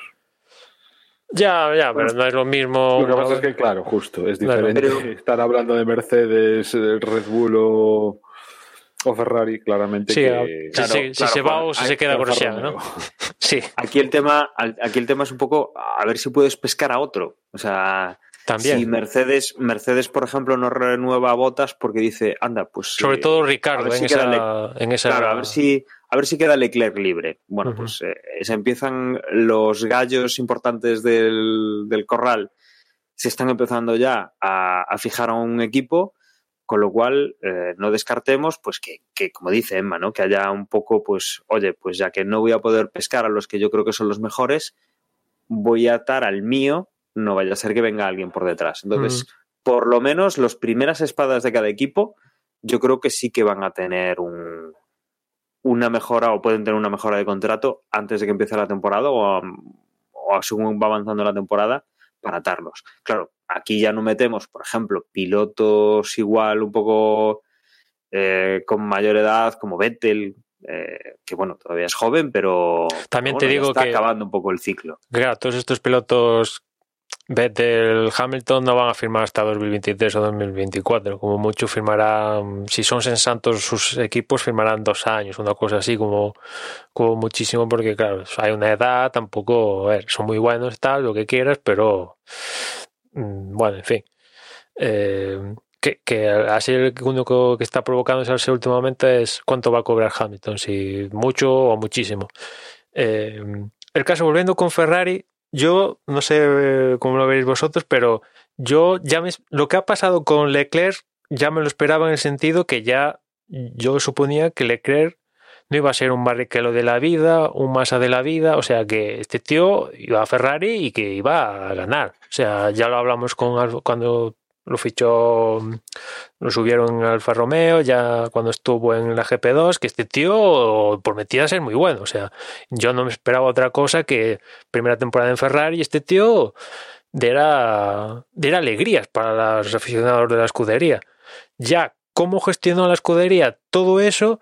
Me parece que mal, evidentemente, porque creo que han tenido coche monoplaza para al menos plantearle lucha a Mercedes. Y al final, pues, por pitos y flautas, pues ni, ni lucha ni hostia sin vinagre. Se han anulado entre los dos, por así decirlo. Es que el principio de Ferrari fue. fue. Buf. Fue desastroso. De hecho, Vettel. Mmm, digamos que salva la estadística, ¿no? Con eso, con haber quedado 12 veces por delante de Leclerc pero esas 12 veces no hay que engañarse, fueron gracias a las órdenes de equipo. Si no hubiera quedado Leclerc, también hubiese ganado en, en esa estadística. Pero menos puntos, fíjate, el... peso, acabo más carreras sí. por delante y 24 y puntos, puntos, menos, ¿eh? Sí, sí. O sea, que no son pocos, eso es. Ya, pero o sea, por eso digo, el Ferrari tuvo, o sea, tuvo un desastre, o sea, fue, es que fue tan desastrosa esa primera parte de la temporada que ya no fue capaz de levantar cabeza más que para, no sé, intentar pelear alguna... Bueno, ese bloque de victorias de Leclerc, ¿no? Y luego, sí, y luego además, pues todo eso de... Del esa motor, mejora ¿no? que tuvo ahí al, desde la mitad de temporada hasta que justo dije, o sea, tuvieron que fue la acusación, creo que por parte de Red Bull, de lo del combustible, de bueno, no me acuerdo exactamente ya que era la Uh -huh. Sí, sí. Que recular y que claramente se vio pues que ahí estaban haciendo algo que después dejaron de hacer porque el reglamento no se lo permitía y no quería que lo investigaran o lo que fuera. Y entonces, pues nada, luego hablaremos de Mercedes, pero ha tenido una temporada súper plácida, ¿no? Entonces, Ferrari, mmm, antes decía que la decepción de, de, de la temporada había sido Alfa Romeo, y ahora estoy pensando que quizá me ha, decepcionado más a un Ferrari este año, ahora que lo pienso, ¿no? Recordándolo. Lo que pasa es que, claro, ese segundo puesto y esa magníficas, esas magníficas actuaciones que le hemos visto a Leclerc lavan mucho la cara de, eso, pero por suerte nos, hemos olvidado, ¿no? De, aquel inicio de batir récords de Mercedes haciendo primero segundo. Uh. Eh, sí, sí, yo creo que espero que Binotto haya aprendido del 2019. O sea, yo creo que hay que tener las cosas muchísimo más claras y hay que tomar decisiones valientes. Y bueno, que en este caso ya no, es que no hay decisiones valientes. O sea, tío, pues si Leclerc es mejor, pues ponlo para ganar. O sea, claro. tampoco es que aquí es que además, sea un fulano que ha aparecido de la nada. Va, recordemos que en puntos efectivamente ha quedado segundo pero realmente yo creo que todo el mundo tiene la impresión de que Red Bull acabó la temporada por delante de Ferrari. Y que si Red Bull hubiese tenido un piloto, un segundo piloto durante toda la temporada haciendo puntos. Si estuviera Ricardo ahí, igual la cosa cambiaría. Claro, igual Ferrari ni siquiera hubiera quedado segundo. ¿eh? Y después. Y eso es muy, muy duro, ¿eh? Y después no hay que olvidarse del ridículo que hicieron tras lo de Canadá. O sea, yo me acuerdo, o sea, vale que no estés de acuerdo con la sanción y tal, la victoria de Vettel en Canadá, todo lo que quieras, pero después presentar, acordemos, presentar como, como pruebas un análisis de Karun Chandok para defenderte oficialmente contra el panel de comisarios un poco que eres Ferrari, que no, no soy yo, un fulano, un, que estamos haciendo un de podcast. O sea, mmm, este tipo de cosas que dices, tío, que eres Ferrari, que, que tienes derecho a veto, o sea, un poco más de calidad. Eh, si no tienes argumentos, pues te callas y, y corres la carrera, pero presentar por presentar, pues aparte sabiendo que no te lo iban a aceptar, porque ya tienes que tener unos argumentos, vamos, que ni el Papa. En fin, yo espero que hayan aprendido de la 2019 básicamente en busca de que haya un campeonato disputado. A mí me da igual que gane Hamilton, Ferrari, Mercedes, Red Bull, Alfa Romeo, Carlos Sainz, el que quieras. Yo quiero ver, divertirme viendo las carreras. Y que el campeonato se disputa, si es posible, la última vuelta, de la última curva, del último de lo último. Si es posible. Y claro, en los últimos tiempos, pues no, esto no lo estamos viendo. No, pero aparte, que es que es Ferrari, ¿entiendes? Y hay... Es que Ferrari es, uf, es muchísimo, ¿no? Para lo que es la Fórmula 1. Y entonces, aunque no sea... Yo no soy ferrarista, o sea, no lo soy. Y como a ti me da lo mismo, pero, pero sí que me duele ver las situaciones. Y entiendo que no pueden hacer las payasadas que estuvieron haciendo este año, ¿no? Y esos errores de estrategia, concho, que son Ferrari, ¿no? Y merece un respeto y, y mere- y merece estar ahí arriba y, y aunque uno no sea ferrarista, pues también disfruta, ¿no? De, yo qué sé, cuando ves ese podium en Monza, ¿entendéis? O sea, es que, Sí, eso es espectacular. De hecho, mira, claro, Durante Entonces- este, este parón de. Perdona que te corte, Juan. Durante este.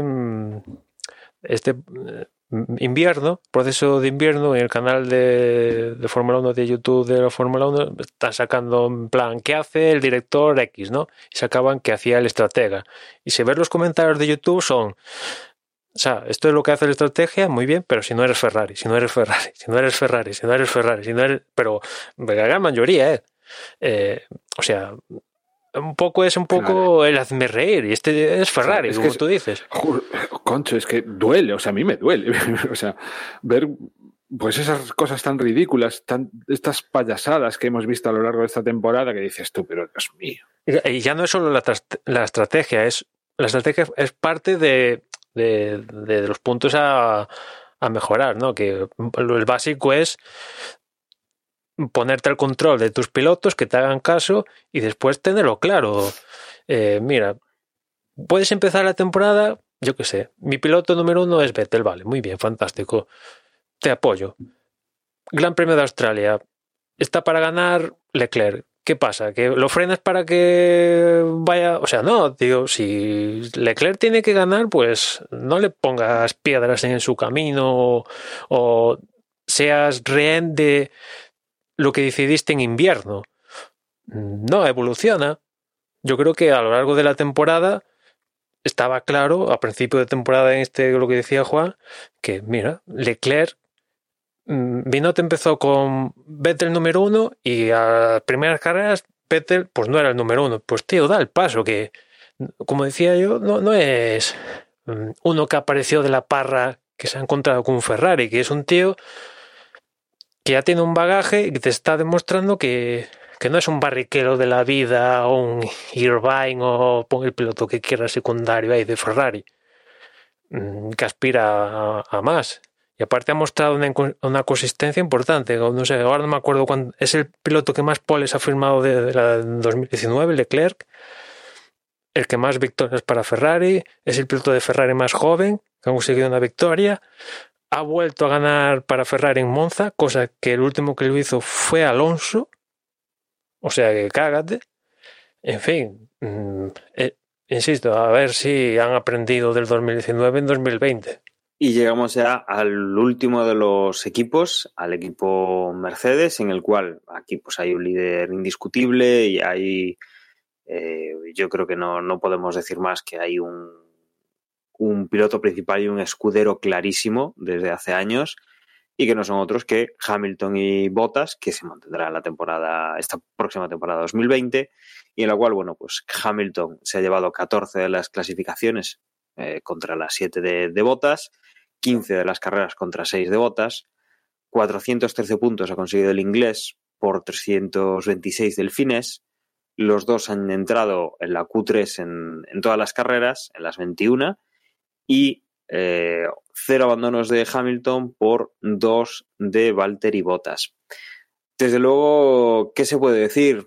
En cuanto al equipo, desde luego el, mejor equipo de, de, toda la parrilla, con diferencia, con, con un poder eh, en ese coche que, que por ciertas fases de, la, de la temporada pues yo creo que hemos oído los rumores incluso de que se ha pedido que, levanten un poco el pie, que no, que no creen eh, demasiada diferencia con el resto de la, de la parrilla para no deslucir un, deporte que lleva unos años complicados en ese sentido, esa falta de competitividad, esa falta de, alternancia en la cabeza de las carreras, pues con varios equipos, varios pilotos, eh, y que no sean del mismo equipo, sobre todo. O lo, principal es eso. Y que, desde luego, pues, eh, como decía Emma, no sabemos si Hamilton este año cobrará mucho o muchísimo. Eh, si Botas, pues, le dará un poco de, guerra o no pero que, bueno, sabemos o, creemos saber que Mercedes estará, estará ahí para, para disputar el campeonato desde el primer día, hasta, si es posible, no el último, sino eh, pues eh, la carrera eh, la, carrera más cercana a ese inicio y no al fin en la que pueda programarse campeón otra vez del mundo de pilotos y de marcas. veremos si si levanto un poco el pie o algo pensando en el 2021, cosa que, que dudo, y alguien quiere aprovechar, arriesgar el 2021 y, y posteriores años intentando discutirle a, a, Mercedes esa posición y ganar pues eh, un campeonato de, del mundo o dos constructores y pilotos o, o uno de, de, constructores, pero desde luego mucho tiene que cambiar la cosa para que Hamilton y Mercedes pues no queden destronados de, de los títulos que ostentan de la temporada pasada. Sí, yo creo que Mercedes únicamente, ya solo por inercia, ya estaría disputando el campeonato del mundo, tanto uno, el de pilotos como constructores, en 2020. Ya solo por inercia. Y de cara a lo que fue 2019, pocos, no sé si encontrar algún pero a Mercedes, porque han ganado los dos campeonatos, sus dos pilotos han sido primero y segundo. Mm, Hamilton que ha conseguido 10 o 11 victorias, Botas que, ¿cuántas fueron? Cuatro, una cosa así. Mm, mm, evidentemente han metido a la pata alguna vez, quizás en Alemania o así, pero no sé, que. y si encima gozan de la ayuda de sus rivales porque el principio de temporada fue abrumador, ganaban, aún sin querer ganaban. Aún sin querer ganó Mercedes no sé cuántas carreras, seis, siete, ya no me acuerdo, ¿no? Eh, o sea, en fin, fue evidentemente ahí cimentaron, como decía José, ya desde la segunda carrera una cosa así, esto ya estaba finiquitado. Y lo estaba, lo estaba de cara a Hamilton y Bottas, pues es cierto que yo creo que Bottas ha mejorado sus prestaciones de cara a lo que fue 2018, pero aún así yo no lo veo a la altura de, de, Hamilton. Y si acaso en algún momento llega a esta altura de Hamilton pensando en el campeonato, me refiero, es porque Hamilton mm, se ha tirado a... se ha olvidado de, de, de que va de esto de pilotar. Y se empieza a rapear o algo así es la única posibilidad que veo que Bottas tenga alguna aspiración de como hizo Rosberg eh, lucharse el campeonato y lograrlo. Y aún así es muy difícil porque una carrera, un campeonato de 21 carreras, si aún fuera 5 o 6 carreras el campeonato, pues digo, ahí Bottas sí que lo vería con serias aspiraciones de enrachado el tío salirse y ganar el campeonato del mundo. Pero a lo largo de 21 carreras es que Hamilton puede pasar pues por dos, tres, cuatro baches, si me apuras, y aún así va a tener margen para, para ganarle. Pues poco más que añadir. Recordando la, la temporada de Mercedes, hace dos temporadas vimos que Mercedes podía ser vulnerable. Mm, este año pensamos que lo iba a ser más y creo que sí que es, puede llegar a ser vulnerable, pero su principio de temporada, lo repito otra vez, no fue aplastante. A partir de ahí pilló carrerilla y, y, ya estaba todo hecho. Pero luego en lo que son carreras, pues se ve que incluso Red Bull le puede hacer cosquillas, lo cual es esperanzador para lo que es el, el futuro de, bueno, para lo que es la próxima temporada, 2021, a saber lo, lo que nos depara. Y, poco más, que pues, pues eso, que, que, sí, que realmente por inercia ya va a estar ahí, que encima cuenta con el mejor piloto del mundo, en mi opinión, a día de hoy, y que quizá la incógnita está más en, en esos rumores que no dejan de escucharse de si desaparecerá como escudería y se quedará como motorista de aquí a no sabemos cuándo, pero probablemente según crees entender a veces para dentro de poco, cosa que mm, sería retirarse en caso de hacerlo en todo lo alto.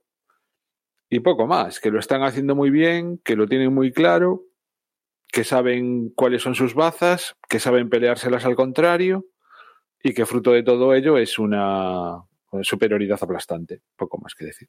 Tienen el mejor coche, el mejor piloto, la mejor estrategia.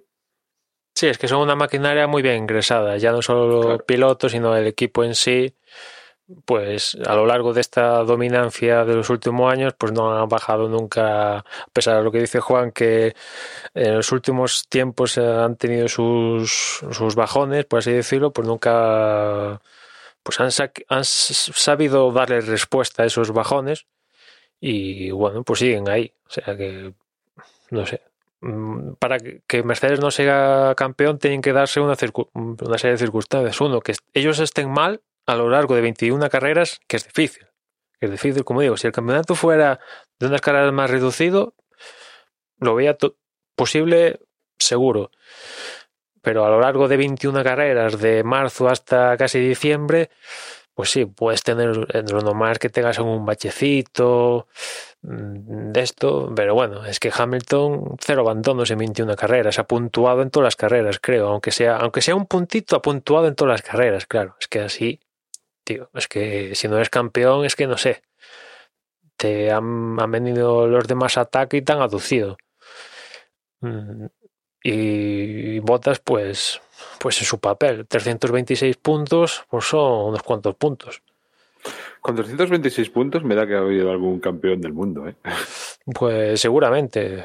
Ahora en esto con en la era que ganar 10 victorias está tirado, entre comillas, claro, antes con 5 o 6 victorias ya eras campeón sí o sí. Ahora estos tíos, Hamilton está siendo campeón con mínimo 10 victorias, que es una auténtica brutalidad. Ya 2020, el Hamilton... no lo hemos dicho, pero va récord tras récord, va...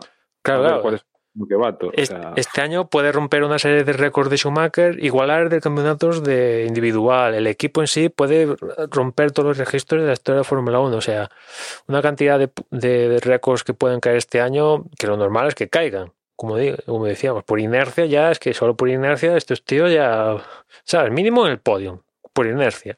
Sacan el coche del 2019, lo moten en 2020 y yo creo que mínimo hacen podium fijo, vamos. Y bueno, claro, están, aparte están enrachados y claro, romper la racha, pues pese a como decía Juan, hace dos años Ferrari parecía, Red Bull a finales de 2019, Verstappen la, la haber alguna victoria, pero a lo largo de 21 carreras mmm, hay que ser constante. Red Bull el año pasado empezó mal y la segunda parte que también coincidió con la vuelta de, de Alpine, pues Red Bull mejoró a lo largo de la temporada. O sea, te quiero decir que Mercedes ya empiezan fuerte desde el principio. Red Bull en las últimas temporadas no. Ferrari, pues ya hemos comentado que no. Claro, eso es. Si empiezas mal de primeras, es que ya. ¿Cómo, cómo le recuperas? Que hay un margen tal que es muy difícil. Y como Decía, decía Juan, pues la duda con Mercedes ahora es más rollo si van a continuar o no como, como equipo, ¿no? Más que yo creo que Hamilton, si continúa el equipo, pues continuará en Mercedes. No sé. No veo a Hamilton formando pareja con Leclerc, francamente. Pues no. Y por, por darle otro, otra visión a todo lo que acabamos de, ver, así, rapidito. Eh, teníamos eh, dos encuestas, dos encuestas que se hizo por un lado a los pilotos y por otro lado a los eh, team manager.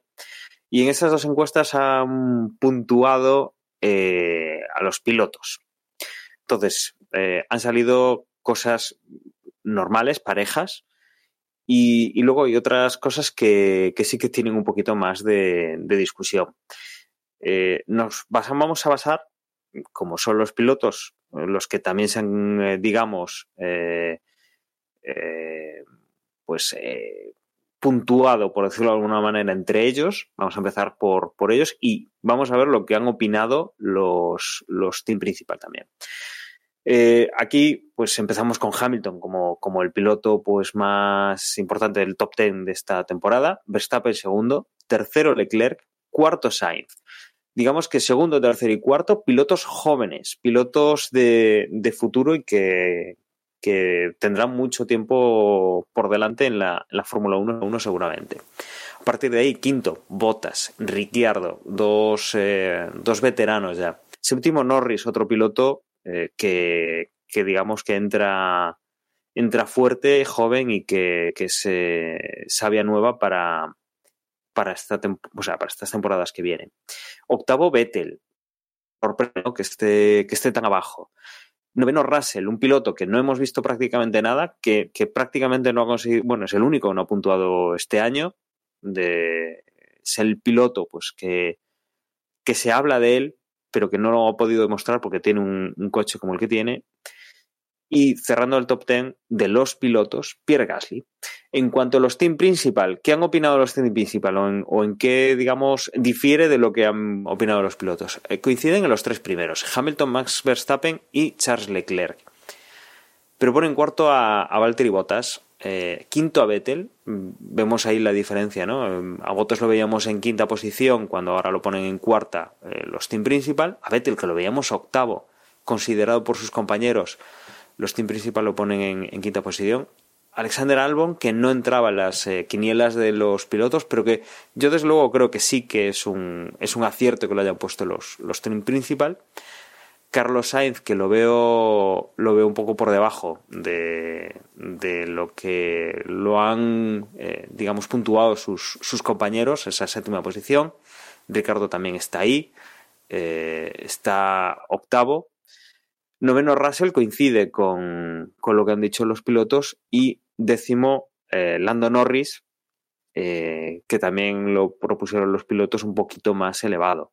Quizá, quizá sí que hay cosas eh, que difieren, ah, desde luego las primeras posiciones no, pero sí que se ve que los pilotos apuestan por esa juventud, añaden a Carlos, a, a Norris más altos que, que los team principal y los pilotos no consideran Albon. Es un poco, un poco curioso el, el cómo, cómo, ha salido esta, esta encuesta, pero que bueno, que yo creo que, que marca unas líneas que, que hemos comentado de, de, pilotos jóvenes, pilotos novatos que, que han entrado en, en la Fórmula 1 en los últimos años y que, que, los consideran tanto sus compañeros como, como los directores de equipo y que, que desde luego pues es un poco curioso no ver algunos olvidos como el de Albon o algunas inclusiones eh, que hay por ahí en, estos listados. No sé si hoy os qué os parece un poco esas esas dos clasificaciones así, aparte de lo que ya hemos hecho nosotros, si hay alguna cosa que os llame la atención, alguien que os falte, alguien que os sobre. Hombre, yo sobre lo que tengo en mente, lo que se, la que se parece más es la de los pilotos que la de los team principal. Un poco, como tú dices, hay algún descoloque y tal, pero yo creo sobre lo que tengo en mi mente de lo que fue 2019 me quedo más próximo a lo que han dicho los pilotos, que por cierto en la votación faltan, faltaron por votar los cuatro pilotos, dos de Mercedes y los dos de Ferrari.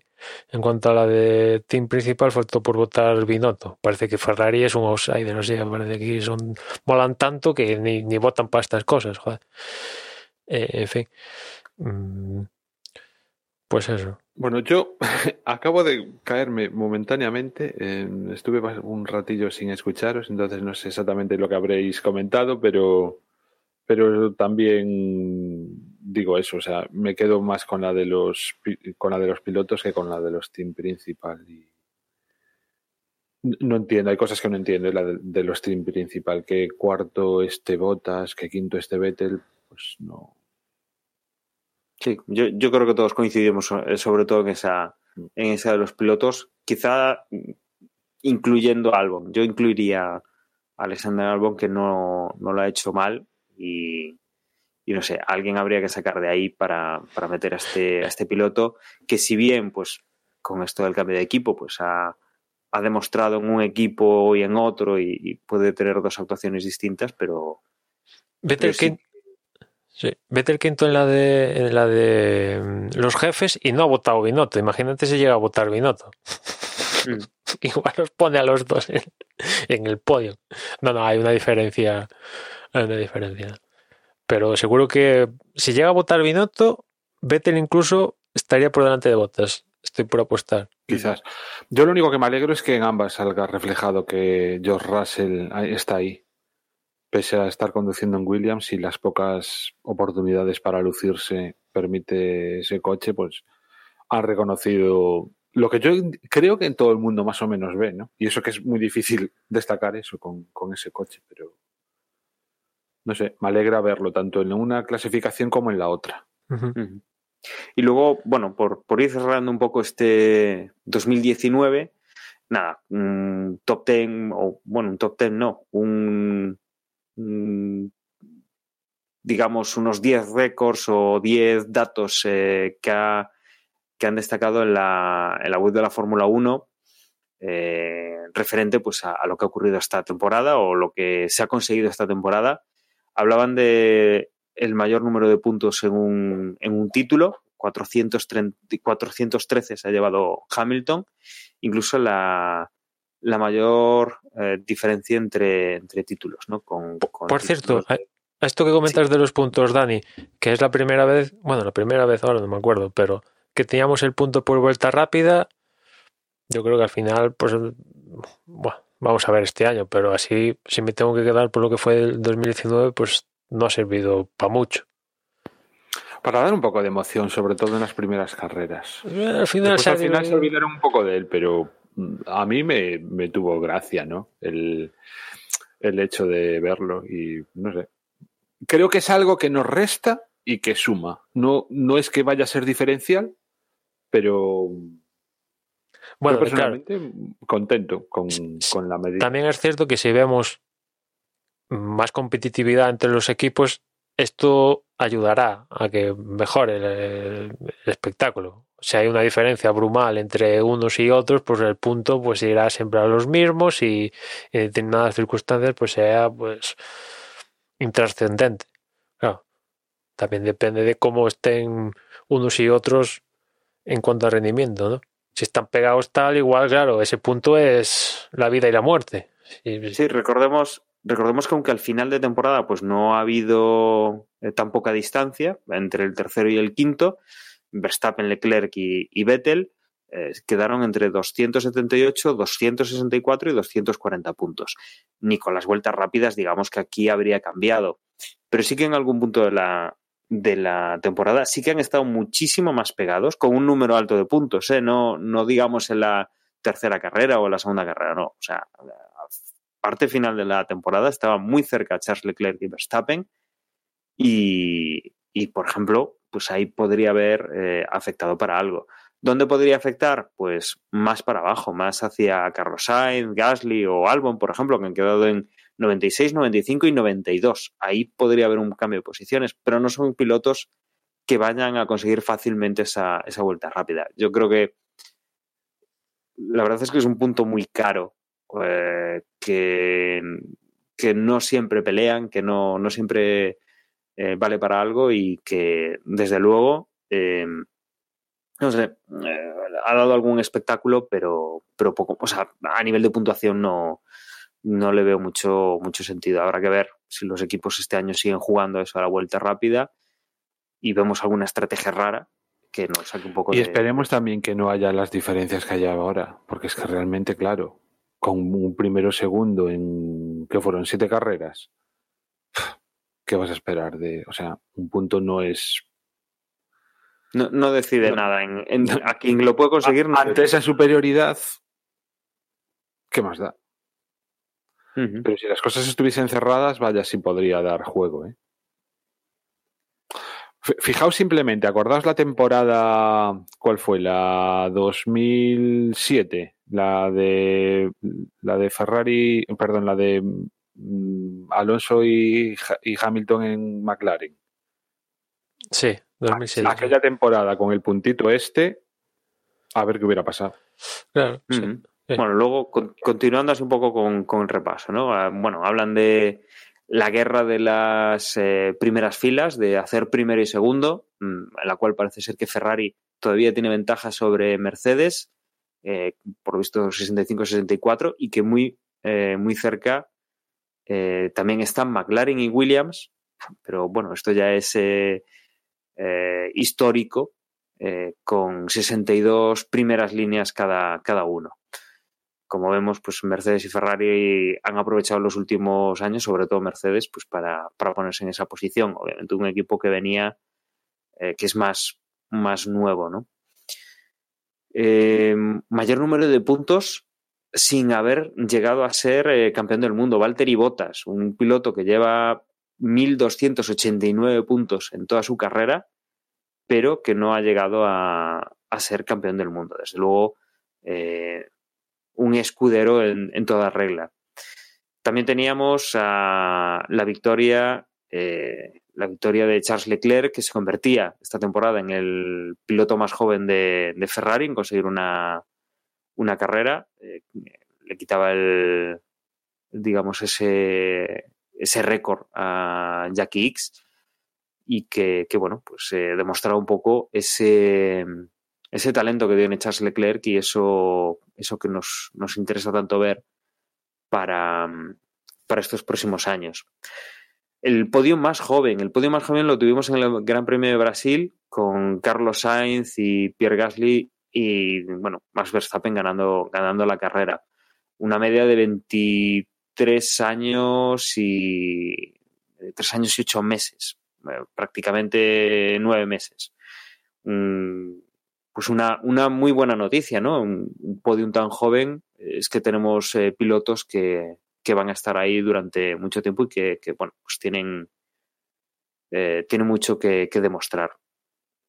También, por ejemplo, Sergio Pérez, eh, el mayor número de, grandes premios sin haber conseguido una, pole position, 176 grandes premios sin, sin haber llegado a, a esa pole position quedaría cerca, por ejemplo, de Román Grosjean, que, tiene 11, 12 grandes premios menos. Desde luego, no todos los récords son, son positivos. Luego, eh, también el máximo número de, grandes premios eh, liderando. Eh, Schumacher ha conseguido hacerlo en 142. Hamilton ya ha roto ese, récord, ¿no? Lo ha conseguido en, en 148 grandes premios. Tiene incluso 43 por encima de, Sebastián Vettel. Eh, desde luego, bueno, pues como decía antes eh, Hamilton va a, por todos los récords y, desde luego a Michael Schumacher le quedan le quedan le quedan pocos. luego también, bueno, recordaremos no el, pit stop más rápido, sino los pit stop más rápidos. Recordemos que el equipo Red Bull nos sorprendió esta temporada con, dos, un pit stop de 1,88 segundos y otro pit stop de 1,82. Cuando, cuando pensábamos que el del Gran Premio de Alemania no se podía batir, que aquello ya era increíblemente rápido, eh, llegó el del Gran Premio de Interlagos con 8 milésimas de segundo, 8 centésimas de segundo menos y que desde luego pues ponen en, claro ejemplo el, trabajo que, tiene un equipo como Red Bull que, la verdad es que los pit stop eh, lo tienen lo tienen la verdad es que muy bien muy bien ensayado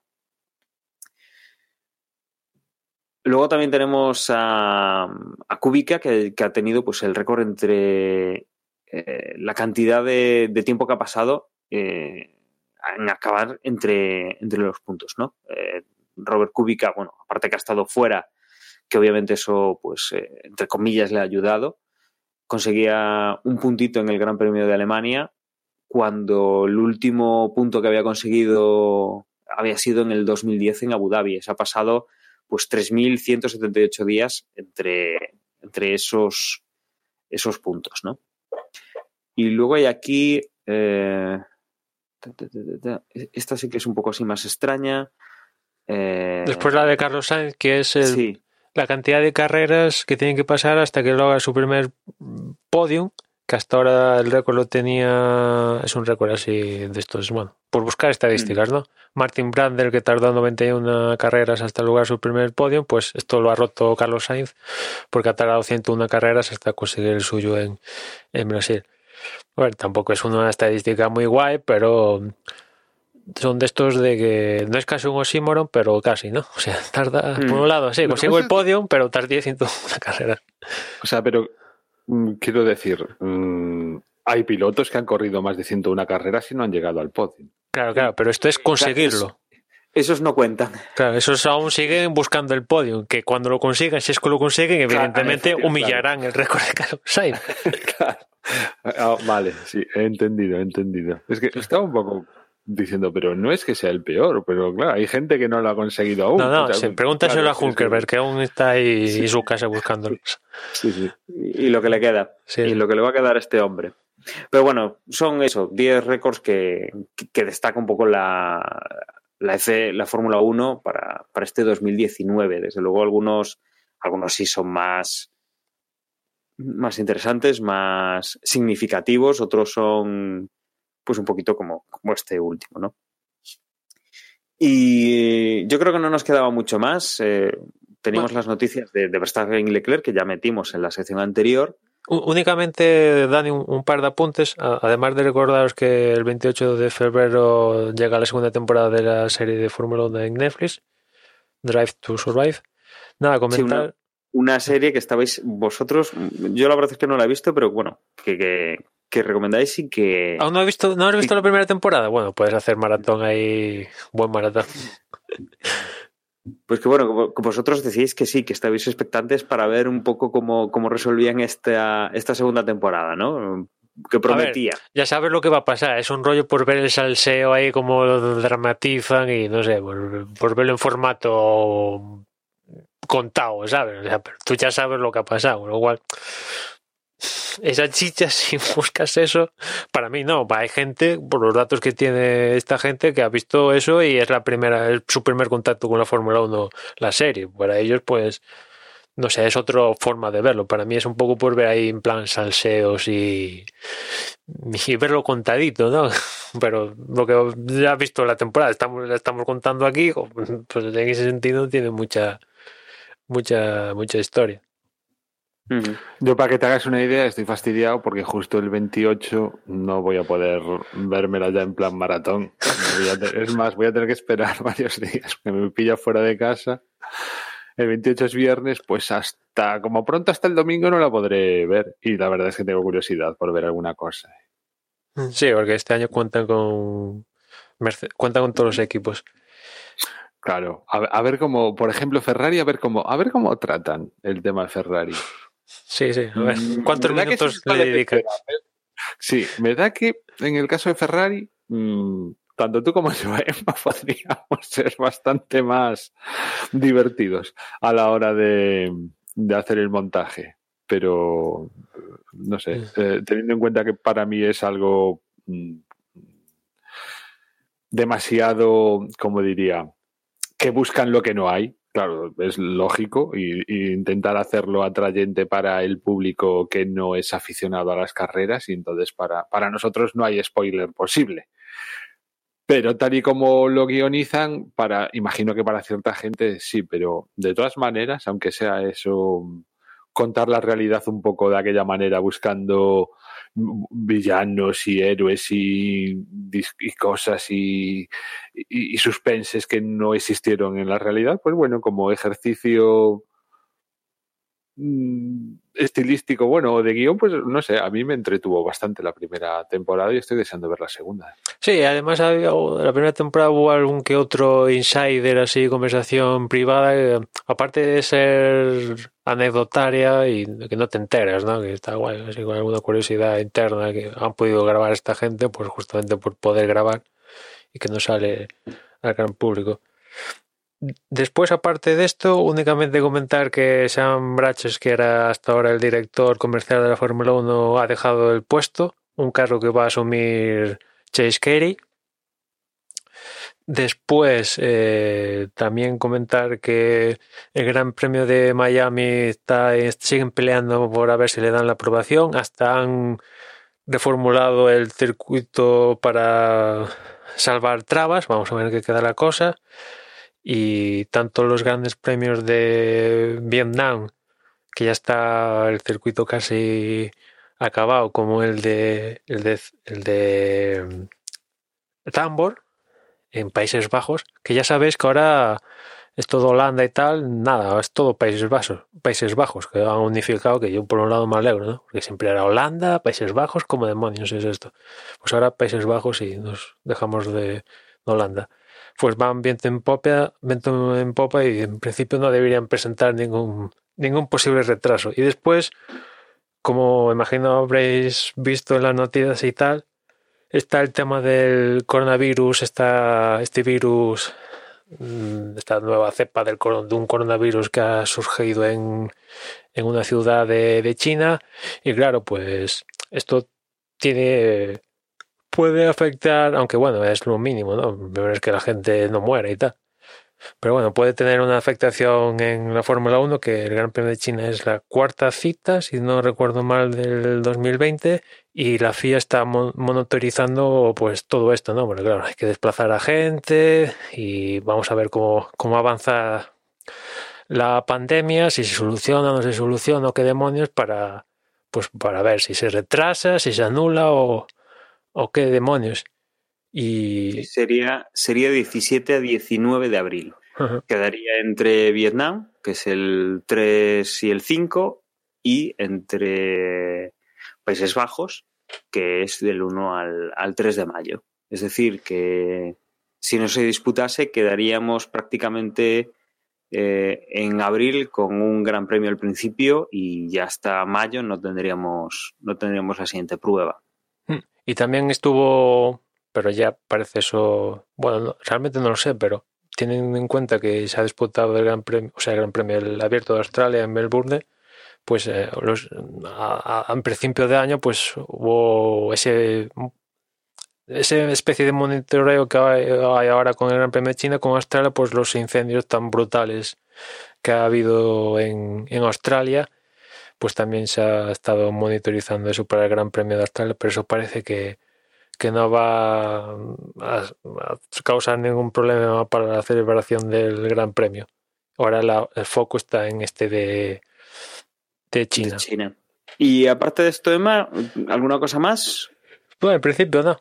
Ya sabes que. En principio no. Se sabes que es publicar esto y seguramente renove Ricardo o una cosa de estas. Sí, sí, efectivamente. Efectivamente. Mañana mismo. O sea, llevábamos sin grabar y que hubiese noticias tal. Hemos grabado hoy habrá ahí un noticio increíble para, mañana. Pues entonces lo que nos queda es ir cerrando. Agradeceros que, sobre todo, y de esta vez, que hayáis estado esperando este resumen durante tanto tiempo. Creo que es la vez que más lo hemos alargado, pero la verdad es que yo creo que nos hacía falta. La temporada pasada fue larga y, y al final, pues los festivos, las fechas, los compromisos han, han sido los que han complicado un poquito esto y esperemos que, no se vuelva a repetir. Con esto os recuerdo que desde vox.es es la página web donde podréis encontrar formas de contacto, redes sociales, además de los capítulos del podcast, y que ahora os van a recordar eh, mis compañeros también cómo podéis poneros en contacto con, con nosotros. Yo me despido. Hasta luego. Yo nada más que darle un, un, saludo, un abrazo a los compañeros no presentes en la grabación de hoy. Y nada, feliz año si nos escucháis por primera vez en el año. Y nada, que ya nos escuchamos en la próxima carrera. Ah, deciros que en Twitter somos arroba desde voces, que esto no lo hemos cambiado. Y tampoco hemos cambiado la dirección de correo electrónico desde boxespodcast.gmail.com. Por cierto, y no le hemos traído, hubo gente que nos envió emails aviso. Así que podéis tomar ejemplos y muchas gracias a, aquellos a, que nos, enviasteis un email, que hacía mucho que estaba llena de telarañas la, bandeja de entrada. Eh, apunta la noche aquí, Telegram, el grupo de Telegram lo tenéis en t.me barra desde boxes Y nada, que estamos en febrero ya. En nada, creo que es la semana del 10. Ya tenemos presentaciones. Creo que la primera es el día 11 de. Bueno, eh, sí, creo que es Ferrari el primero que se presenta. Y ya también tendremos la primera y segunda sesión de test, con lo cual, en teoría, vamos ya a tener noticias de verdad de Fórmula 1. Y pues que no sé cuándo volveremos, no sé si grabaremos antes, Emma, no sé si está previsto grabar antes de empezar la temporada o no. o- Bueno, esto si queréis grabamos. o sea. será el primero, el previo. Yo ya aviso que lo voy a, este- es- hasta julio lo voy a tener, probablemente me caiga muchas veces del podcast porque porque no me va a dar el tiempo para todo, pero, pero bueno, yo ya estoy deseando que empiece la temporada, como siempre, claro. Y no me enrollo más, venga. Chao, chao.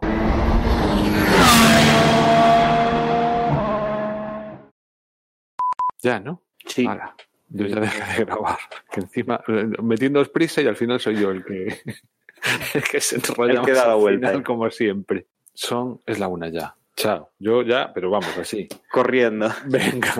Venga, va, Venga, también, que un abrazo, un gustazo volver a esto. Chao. Venga, chao. Chao.